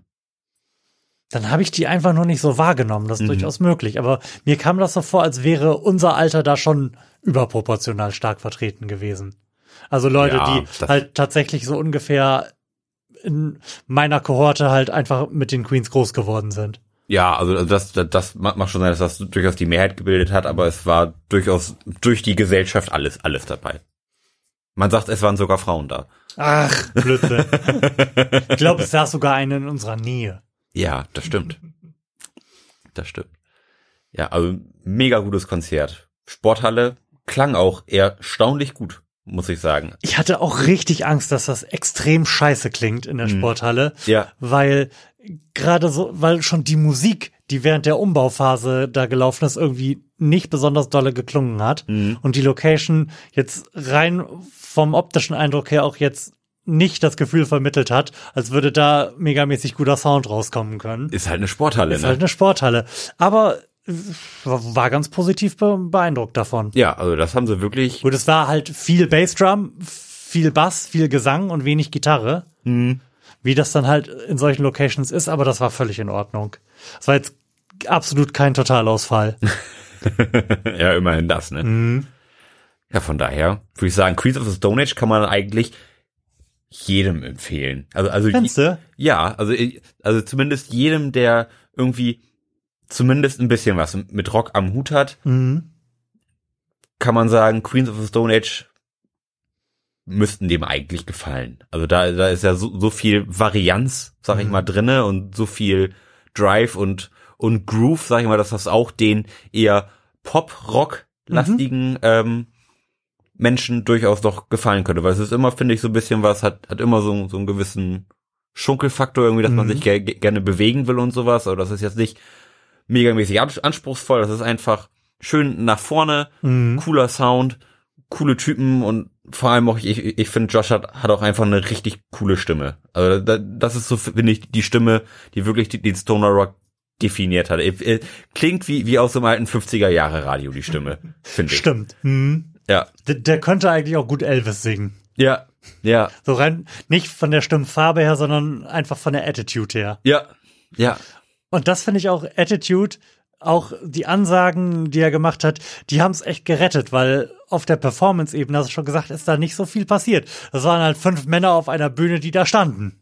Ja. Und wäre da jetzt nicht diese Lichtshow gewesen, wäre da rein von der Optik nicht viel zu holen gewesen, also außer halt Schnurrbärten. Ja. Wo, auch, wobei auch nicht davon viele auf der Bühne vertreten waren. Einer. Zwei. Zwei Schnurrbärte. Von fünf Leuten. Nö, ähm, hat mir insgesamt auch gut gefallen. Ich weiß gar nicht, ob ich jetzt sagen würde, ich habe mehr oder weniger erwartet. Ich habe, glaube ich, das bekommen, was ich erwartet ja. habe. Ich habe jetzt nicht damit gerechnet, komplett aus den Socken gefegt zu werden und danach noch mal hektisch nach Hause zu fahren, um mir möglichst schnell noch mal die gesamte Diskografie durchhören zu können. Aber ich, es hat mir gefallen.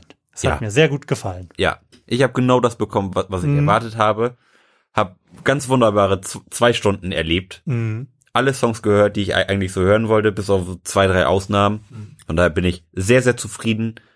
Würde ich empfehlen, würde ich auf jeden Fall auch wieder hingehen. Ja, doch. Wenn sie denn mal wiederkommen. Was ja nicht allzu oft passiert, ne? Nee, leider nicht. Leider nicht. Und dann, äh, um irgendwie ein bisschen ähm, grob im Thema zu bleiben, dann haben wir auf unserer äh, Rückfahrt durch Hamburg gesehen, dass der gute Morrissey demnächst mal wieder irgendwo in unserer Nähe sein wird. Ja. Und ich sehe dich schon mitleidig das Gesicht verziehen. Das ist jetzt wirklich schwierig. Soll man da noch hingehen oder nicht? Ganz ehrlich. Willst du es mal ausführen, Ja. was das Problem darstellt? Ja.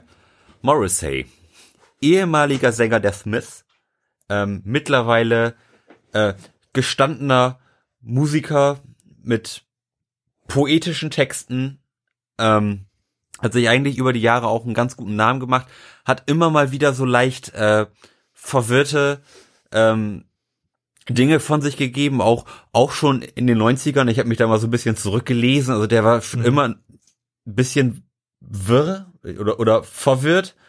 Ähm, jetzt hat er aber mittlerweile, sag ich mal, den den Vogel abgeschossen und gibt eigentlich nur noch wirres wirres Zeug von sich irgendwie und ist, glaube ich, geistig nicht mehr so ganz auf der auf der Höhe.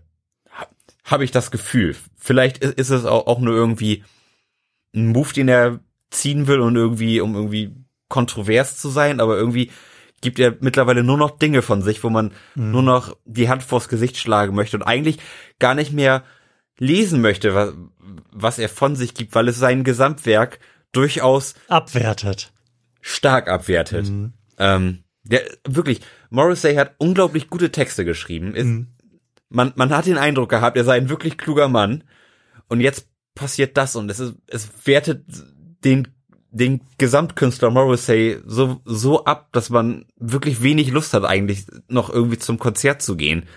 Aber obwohl ich ihn, ob, oder anders gesagt, ich schätze seine, seine Musik sehr und, und, und höre das wirklich sehr gerne und, und möchte ihn eigentlich auch noch irgendwie live sehen, aber irgendwie möchte ich ihn auch nicht mehr live sehen. Weil ich Angst habe, dass er dann noch mehr dumme Dinge sagt und ich vielleicht auf die Bühne gehen muss und ihm aufs Maul hauen muss. Ich, ich, ich weiß nicht, was, was da mit einem passiert. Bin der Meinung, dass das Problem gar nicht ist, dass er verwirrte oder dumme Dinge sagen würde. Meine, verwirrt ist Ozzy Osbourne auch und da würde ich trotzdem noch hingehen. Das Problem ist, dass die Aussagen, die er so in letzter Zeit gemacht hat, eigentlich nur den Schluss zulassen, dass er ein dummes Arschloch ist. Ja, Du, du, du kannst halt nicht den, den Brexit preisen und Harvey Weinstein verteidigen und ein cooler Typ sein. ja, Da ist irgendwo eine Trennlinie zwischen. verwirrt war jetzt auch, sag ich mal, die nette Beschreibung, die, die man so als noch Morrissey-Fan ir- irgendwie so versucht, das so ein bisschen diplomatisch ranzugehen. Aber ja, eigentlich macht er momentan den Eindruck eines riesigen Arschlochs. Wenn, Und, und er hat Berlin als Vergewaltigungshauptstadt. wegen der Flüchtlinge. Ja, und, und weil es keine Grenze mehr gibt. What? Ja, Berlin braucht wieder eine Mauer, dann ist das auch nicht mehr Vergewaltigungshauptstadt Nummer eins. Ja, wirklich sehr, sehr traurig. Ich habe dir ja gesagt, du sollst das alles nicht lesen, weil Ja, ich ja die Hoffnung hatte, dass wir da irgendwann noch hingehen können. Wir gehen Aber- da irgendwann noch zusammen hin. Meinst du? Unter Schmerzen. Ich glaube, der macht es überhaupt nicht mehr so lange. Der macht jetzt auch äh, gerade in den letzten Videos, die er so veröffentlicht hat, also entweder ist das alles Kunst oder d- der Eindruck trügt nicht und der macht's nicht mehr lange. Der, der, der Morrissey soll ja irgendwie krank sein, auch, auch schon länger. Der soll irgendwie Krebs haben oder so. Ähm, aber das ja jetzt mittlerweile auch, auch schon seit Jahren. Ähm, von daher, wenn, wenn er denn Krebs hat oder ihn immer noch hat, dann vielleicht ist er einfach im Kopf oder so. Wer, wer weiß das schon? Also, also jetzt, also jetzt ehrlich, also vielleicht, ich weiß es nicht, was da so vorgeht. Vielleicht haben wir ja Auf, auf, echte, auf jeden Fall wäre das die bestmögliche Erklärung Ja. dafür, dass dieser Mann sehr, sehr krank ist. Ja. Bitte verzeiht es ihm. Vielleicht haben wir große Morrissey-Fans unter unseren beiden Zuhörern und einer von den beiden kann uns darüber aufklären, was zur Hölle da jetzt gerade nicht stimmt. Wir würden nämlich wirklich gerne nochmal Morrissey sehen und euch vielleicht auch davon berichten, aber unter den gegebenen Umständen erscheint uns das nur schwer möglich. Also das, das Beste, was passieren könnte, ist, dass irgendjemand Morrissey einen Maulkorb verpasst. Ja. Das, das, das, das wäre allen Beteiligten zuträglich. Auch, also auch besonders Morrissey. Ich stelle mir gerade vor, was wohl passieren würde, wenn Morrissey Twitter entdeckt. Oh Gott. Bitte, Herr Gott, lass das nicht passieren. Ja, aber das war's jetzt erstmal mit äh, unseren Konzerten, zumindest für dieses Jahr, ne? Hm. Denn Du wärest eigentlich in der letzten Woche bei Stone Sour gewesen. Nein, in dieser Woche Ich sogar. wäre gestern Oh. bei Stone Sour gewesen. Aber auch, auch, auch in der Sporthalle übrigens. Ähm, ich musste aber länger arbeiten. Dann hat sich ein Verkehrschaos auf der A1 angebahnt, so dass ich nach Hause fliegen müsste, mir schnell noch irgendwas zu essen reindrücken müsste und dann sofort meine Freundin einpacken müsste und wieder nach Hamburg fahren müsste. In der Hoffnung, noch etwas vom Konzert zu sehen. Von- Und das ha- hatte ich dann auch irgendwie überhaupt keinen Bock mehr zu, mich dann da so abzustressen, ähm, nur für die vage Hoffnung noch was vom Kon Konzert zu sehen, dass ich gesagt habe, ach komm, drauf geschissen, dann sehe ich sie halt nicht. Also ich hab Stone Sour auch, auch, auch schon mal gesehen, ich hätte mich auch gefreut, sie wiederzusehen. Ja, das ist jetzt aber nicht mein, mein Herz dran zerbrochen, dass ich sie jetzt nicht mehr gesehen habe. Und du tatst mir schon sehr leid, als ich das auf Facebook gesehen habe, dass du noch versucht hast, die Karte loszuwerden. Da habe ich dir gleich hektisch geschrieben, was denn da nicht stimmt. Ich hatte ja vermutet, dass du im Sterben liegst oder sowas. Nee, ganz, Und es wieder nichts mit senden wird. Nee, ganz, ganz, ganz so schlimm was ich. Ich hätte mich noch gefreut, wenn, wenn ich jetzt irgendjemand noch die Karte hätte schenken können und sich noch irgendjemand gefreut hätte, aber so spontan hat's dann leider nicht mehr geklappt.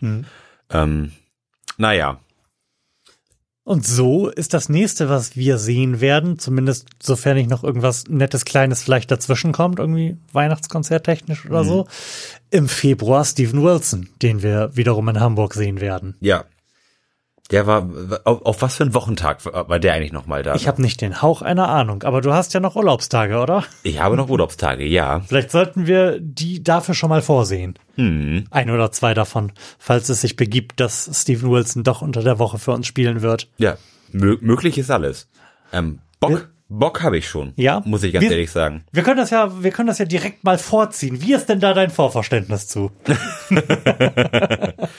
Mein Vorverständnis zu Steven Wilson ist ja eigentlich, dass er quasi der Aufseher des progressiven Rocks ist. Mhm. Ähm, eine Instanz schon seit mittlerweile ja, ja Jahrzehnten. Mhm. Ähm, pff, mein Vorverständnis. Ähm, naja, Po- Porcupine Tree ist er ja irgendwie auch beteiligt und äh, ist jetzt schon länger auf Solofaden und Mhm. unterwegs, beziehungsweise hauptsächlich, glaube ich, auch. Ähm, und hat jetzt vor kurzem, glaube ich, die, dieses Jahr sogar, ne, irg- irgendwie noch ein neues Album ra- rausgebracht, was Mhm. eher ähm, mal in eine poppigere Richtung geht Genau. was mir auch eigentlich ganz gut gefallen hat, mu muss ich mal so sagen. Das war so ganz leichte Kost, sag ich mal. Auch da die, die Single Paria, glaube ich, Mhm. ähm, die er mit der israelischen Gewinnerin Sehr gut, von, gar nicht schlecht alles. von äh, der, deren Deutschland sucht den Superstar, Israel sucht, sucht den Superstar Nee, auch. The Voice of Israel. Ja, Die Show, die wir alle mögen. ja, weil, weil- weil die, die hat doch da, die hat doch schon irgendwie 2005 oder so gewonnen. Da- da- Das ist schon super lange her. Ähm, auf jeden Fall ist das ein super toller Song. Also kann ich nur empfehlen. Paria von Steven Wilson und wie auch immer sie heißt. Äh, Neneth Taleb. Genau, irgend, irgend so einen schwierigen Namen, den man sich nicht merken kann. Ähm, super schöner Song. Es, es gibt da auch eine ganz tolle Akustikversion, die irgendwie hier in Deutschland eingespielt wurde beim, beim Radio. Ähm, gibt's auch ein Video auf YouTube, also einfach mal irg- irgendwie suchen, Paria Akustik, dann findet man das recht schnell. Das ist wirklich, wirklich toll, weil, weil die beiden stimmmäßig auch ganz fantastisch harmonieren und das irgendwie super schön arrangiert ist und irgendwie ganz herzig ist irgendwie, ir- irgendwie so der Song. Ähm, das oder, oder dieses Album steht natürlich im Kontrast zum äh, restlichen Schaffenswerk von Stephen Wilson, der sonst sich eher dem der progressiven Musik zugeschrieben hat mit sieben oder acht oder zehn Minuten Songs, ähm, die auch alle äh, ein, ein re relativ episches Ausmaß immer annehmen, was total geil ist. Und von daher erwarte ich auch eine ziemlich e epische Show mit Klangwelten, die man sonst so nicht hört. Und wenn man mal so die Live-Videos gesehen hat, weiß man, dass man da jetzt performancemäßig jetzt keine Akrobatik zu erwarten hat, aber durchaus äh, 20 Mann auf der, auf der Bühne und äh, ein Feuerwerk an Instrumenten und geilen Songs. So von daher ähm, bin ich schon relativ aufgepumpt. Hm. Die Location war ja auch, glaube ich, ein Theater, wenn ich das richtig Pass auf, ich werde das rausfinden. Ich hole die Karten. Ja, ähm, genau. Wenn ich jetzt nicht ganz auf dem falschen Dampfer bin, spielt Steven Wilson irgendwo in einem Theater. So und diese Musik kombiniert mit einem Theater ähm, macht mich schon so ein bisschen heiß. Florian nickt, ich habe recht gehabt. Es ist nämlich das Meertheater am Großmarkt. Ganz fantastisch. Ähm, und daher kann man davon ausgehen, dass das Ganze bestuhlt ist mit gemütlichen Sitzen. Wo Denn man, wir sind alt. ja, wo man dieses äh, Spektakel über sich ergehen lassen kann. Da, Gerade diese Kombination Theater und Stephen Wilson Pro Progressive, so riesige Klangwelten, ist, glaube ich, was, was sehr, sehr gut funktionieren wird.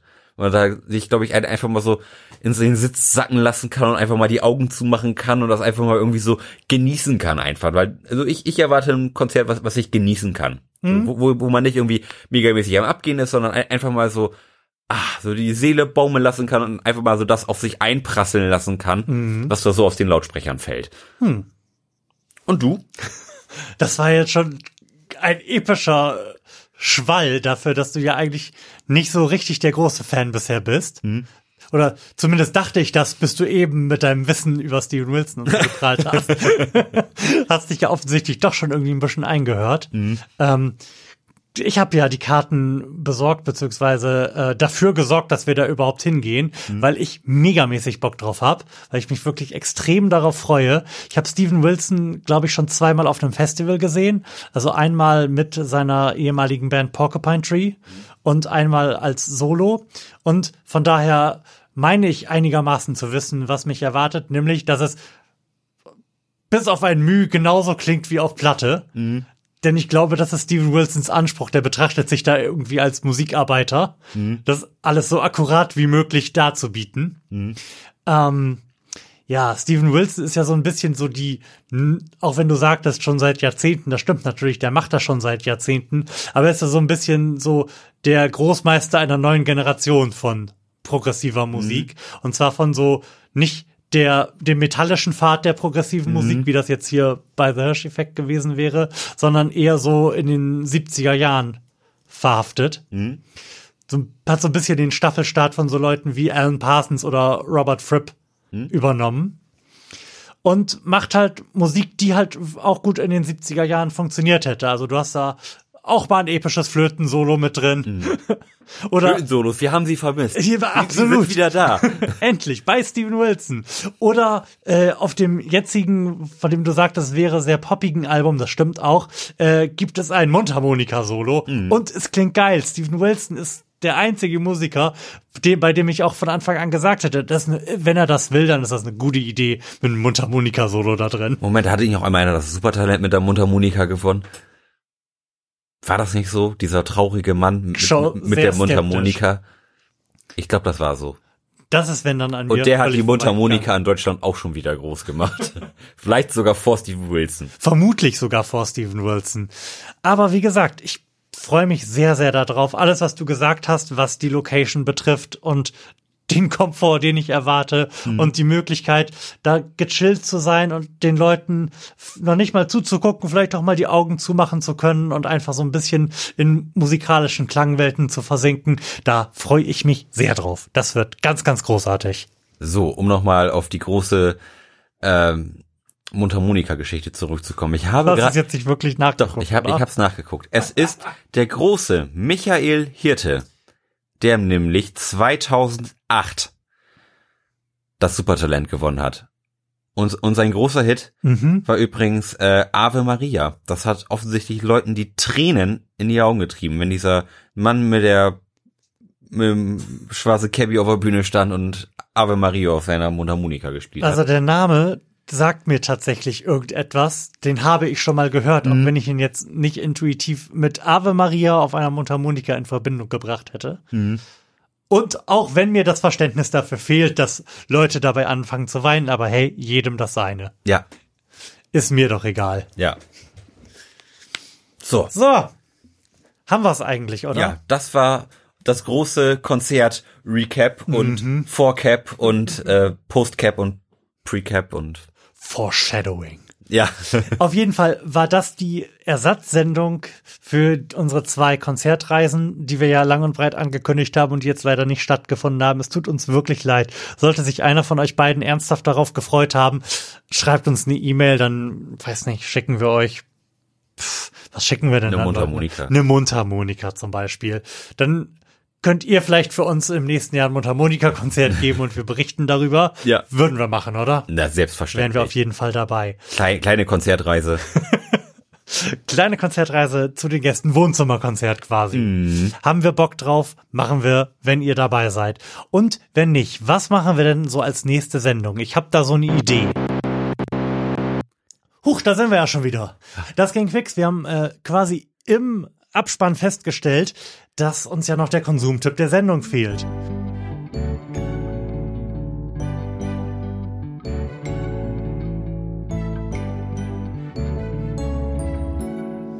Der Konsumtipp der Sendung.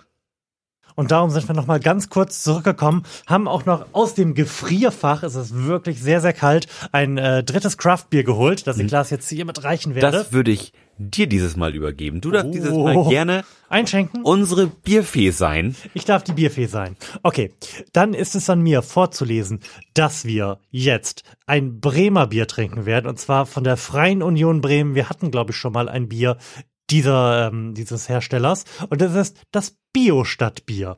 Oh. Goldgelbes, malzbetontes Export.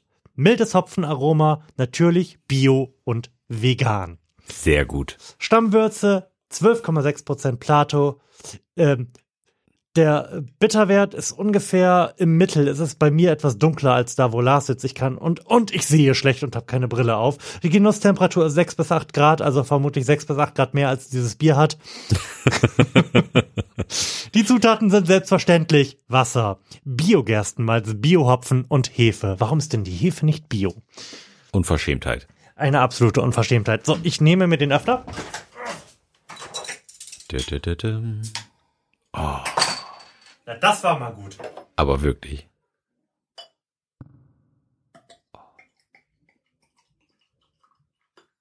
Bitteschön. Danke sehr. Und ich schenke einfach mal vor meinem eigenen Mikrofon ein. Es ist, es sieht, es ist hell. Es ist ein sehr helles Bier. Es ist ja auch ein Export. Also offensichtlich können die Bier, denn meine Theorie ist ja, die alle, die kein Bier können, machen Pale Ales, weil das ist einfach nur bitter und man merkt nichts. Ich bin gespannt. Prost! Prosit. Ah, nehmen wir mal eine Nase. Das, Das riecht nach nichts. Das riecht maximal unspektakulär. Ich wollte gerade sagen, das riecht eigentlich ganz erfreulich. Es riecht einfach wie ein Bier. Ja. Und zwar wie ein Pilz. Ja. Und zwar wie ein nicht besonders intensives Pilz. Und so schmeckt es auch. Ja. Mach jetzt auch der wahrscheinlich etwas zu niedrigen Temperatur geschuldet sein, dass da die Geschmäcker sich nicht ganz so rausartikulieren, aber ähm, geschmacklich passiert ja jetzt nicht das Allermeiste. Das muss man wirklich einfach mal so sagen. Ähm, Ich werde das noch ein bisschen in meiner Hand halten, in der vagen Hoffnung, dass das Bier erst warm wird, bevor meine Hand abstirbt.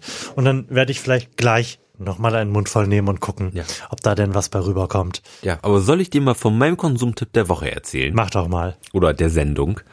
Ähm, mein Konsumtipp ist ein Amazon Fire TV Stick in Verbindung mit einem Zatu TV Abo. So, frag doch mal, warum Lars? Moment, ich, dazu möchte ich sagen, leider haben wir das auch, aber warum hast du das? Ach, um das Dschungelcamp zu gucken. So, einer der Gründe. Ähm, nee, also tatsächlich ist es ja bei uns im Haus so, wir haben ein Haus 1914 gebaut. Vermutlich sind die Kabelleitungen nur unwesentlich jünger. Inzwischen ist es so, dass die Leitungen bei uns im Haus alle sehr, sehr schwach sind und man kein HD-Fernsehen beziehungsweise überhaupt kein Fernsehen, je, je nach Standort im, in der ersten Etage schauen kann, sodass wir jetzt in, in Konsequenz praktisch anderthalb Jahre lang kein Fernsehen mehr geschaut haben. Wie jeder vernünftige Mensch, ja. Ja, ähm, Oh, Das- es, ist schon wieder soweit. Ich habe vernünftige gesagt statt vernünftige.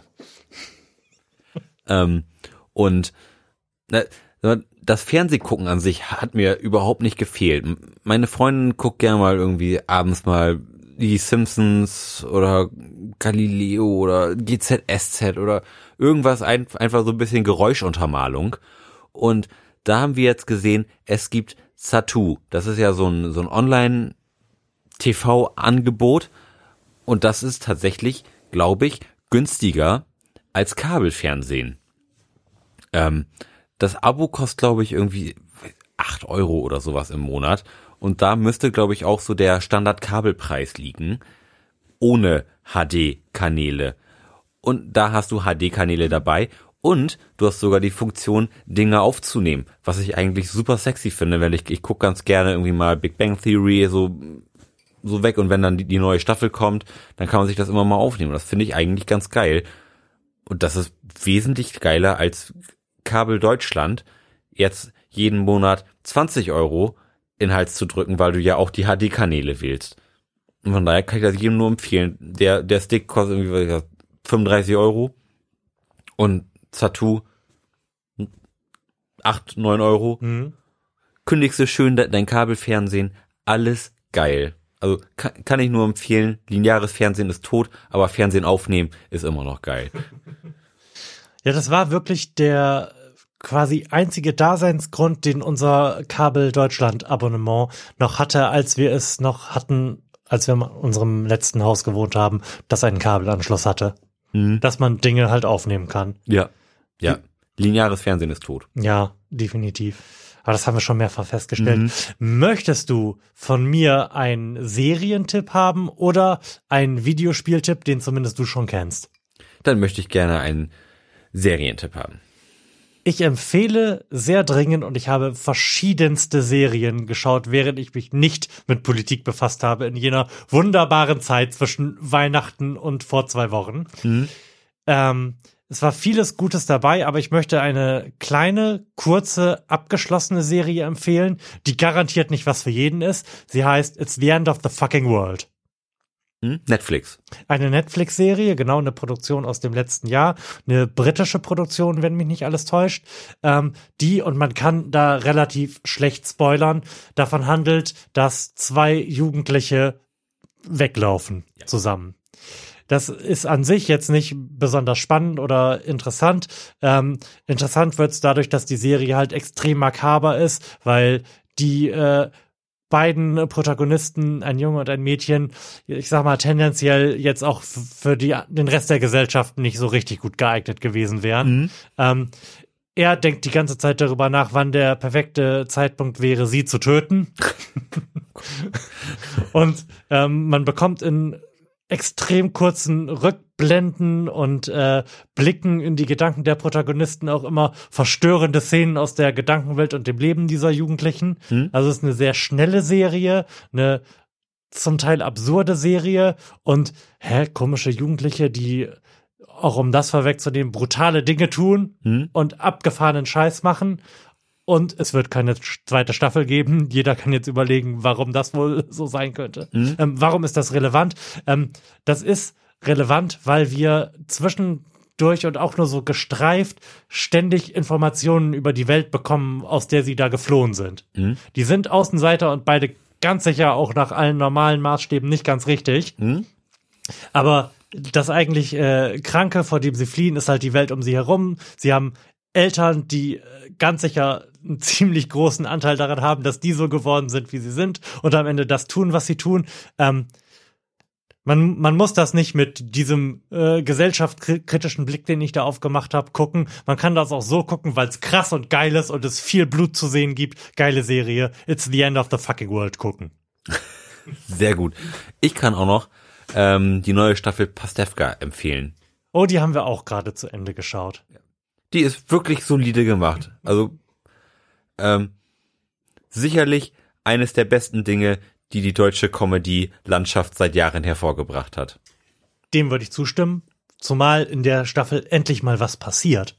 Man hatte ja so ein bisschen den Eindruck, dass Pastewka festgefahren ist, so in den letzten ein, zwei Staffeln.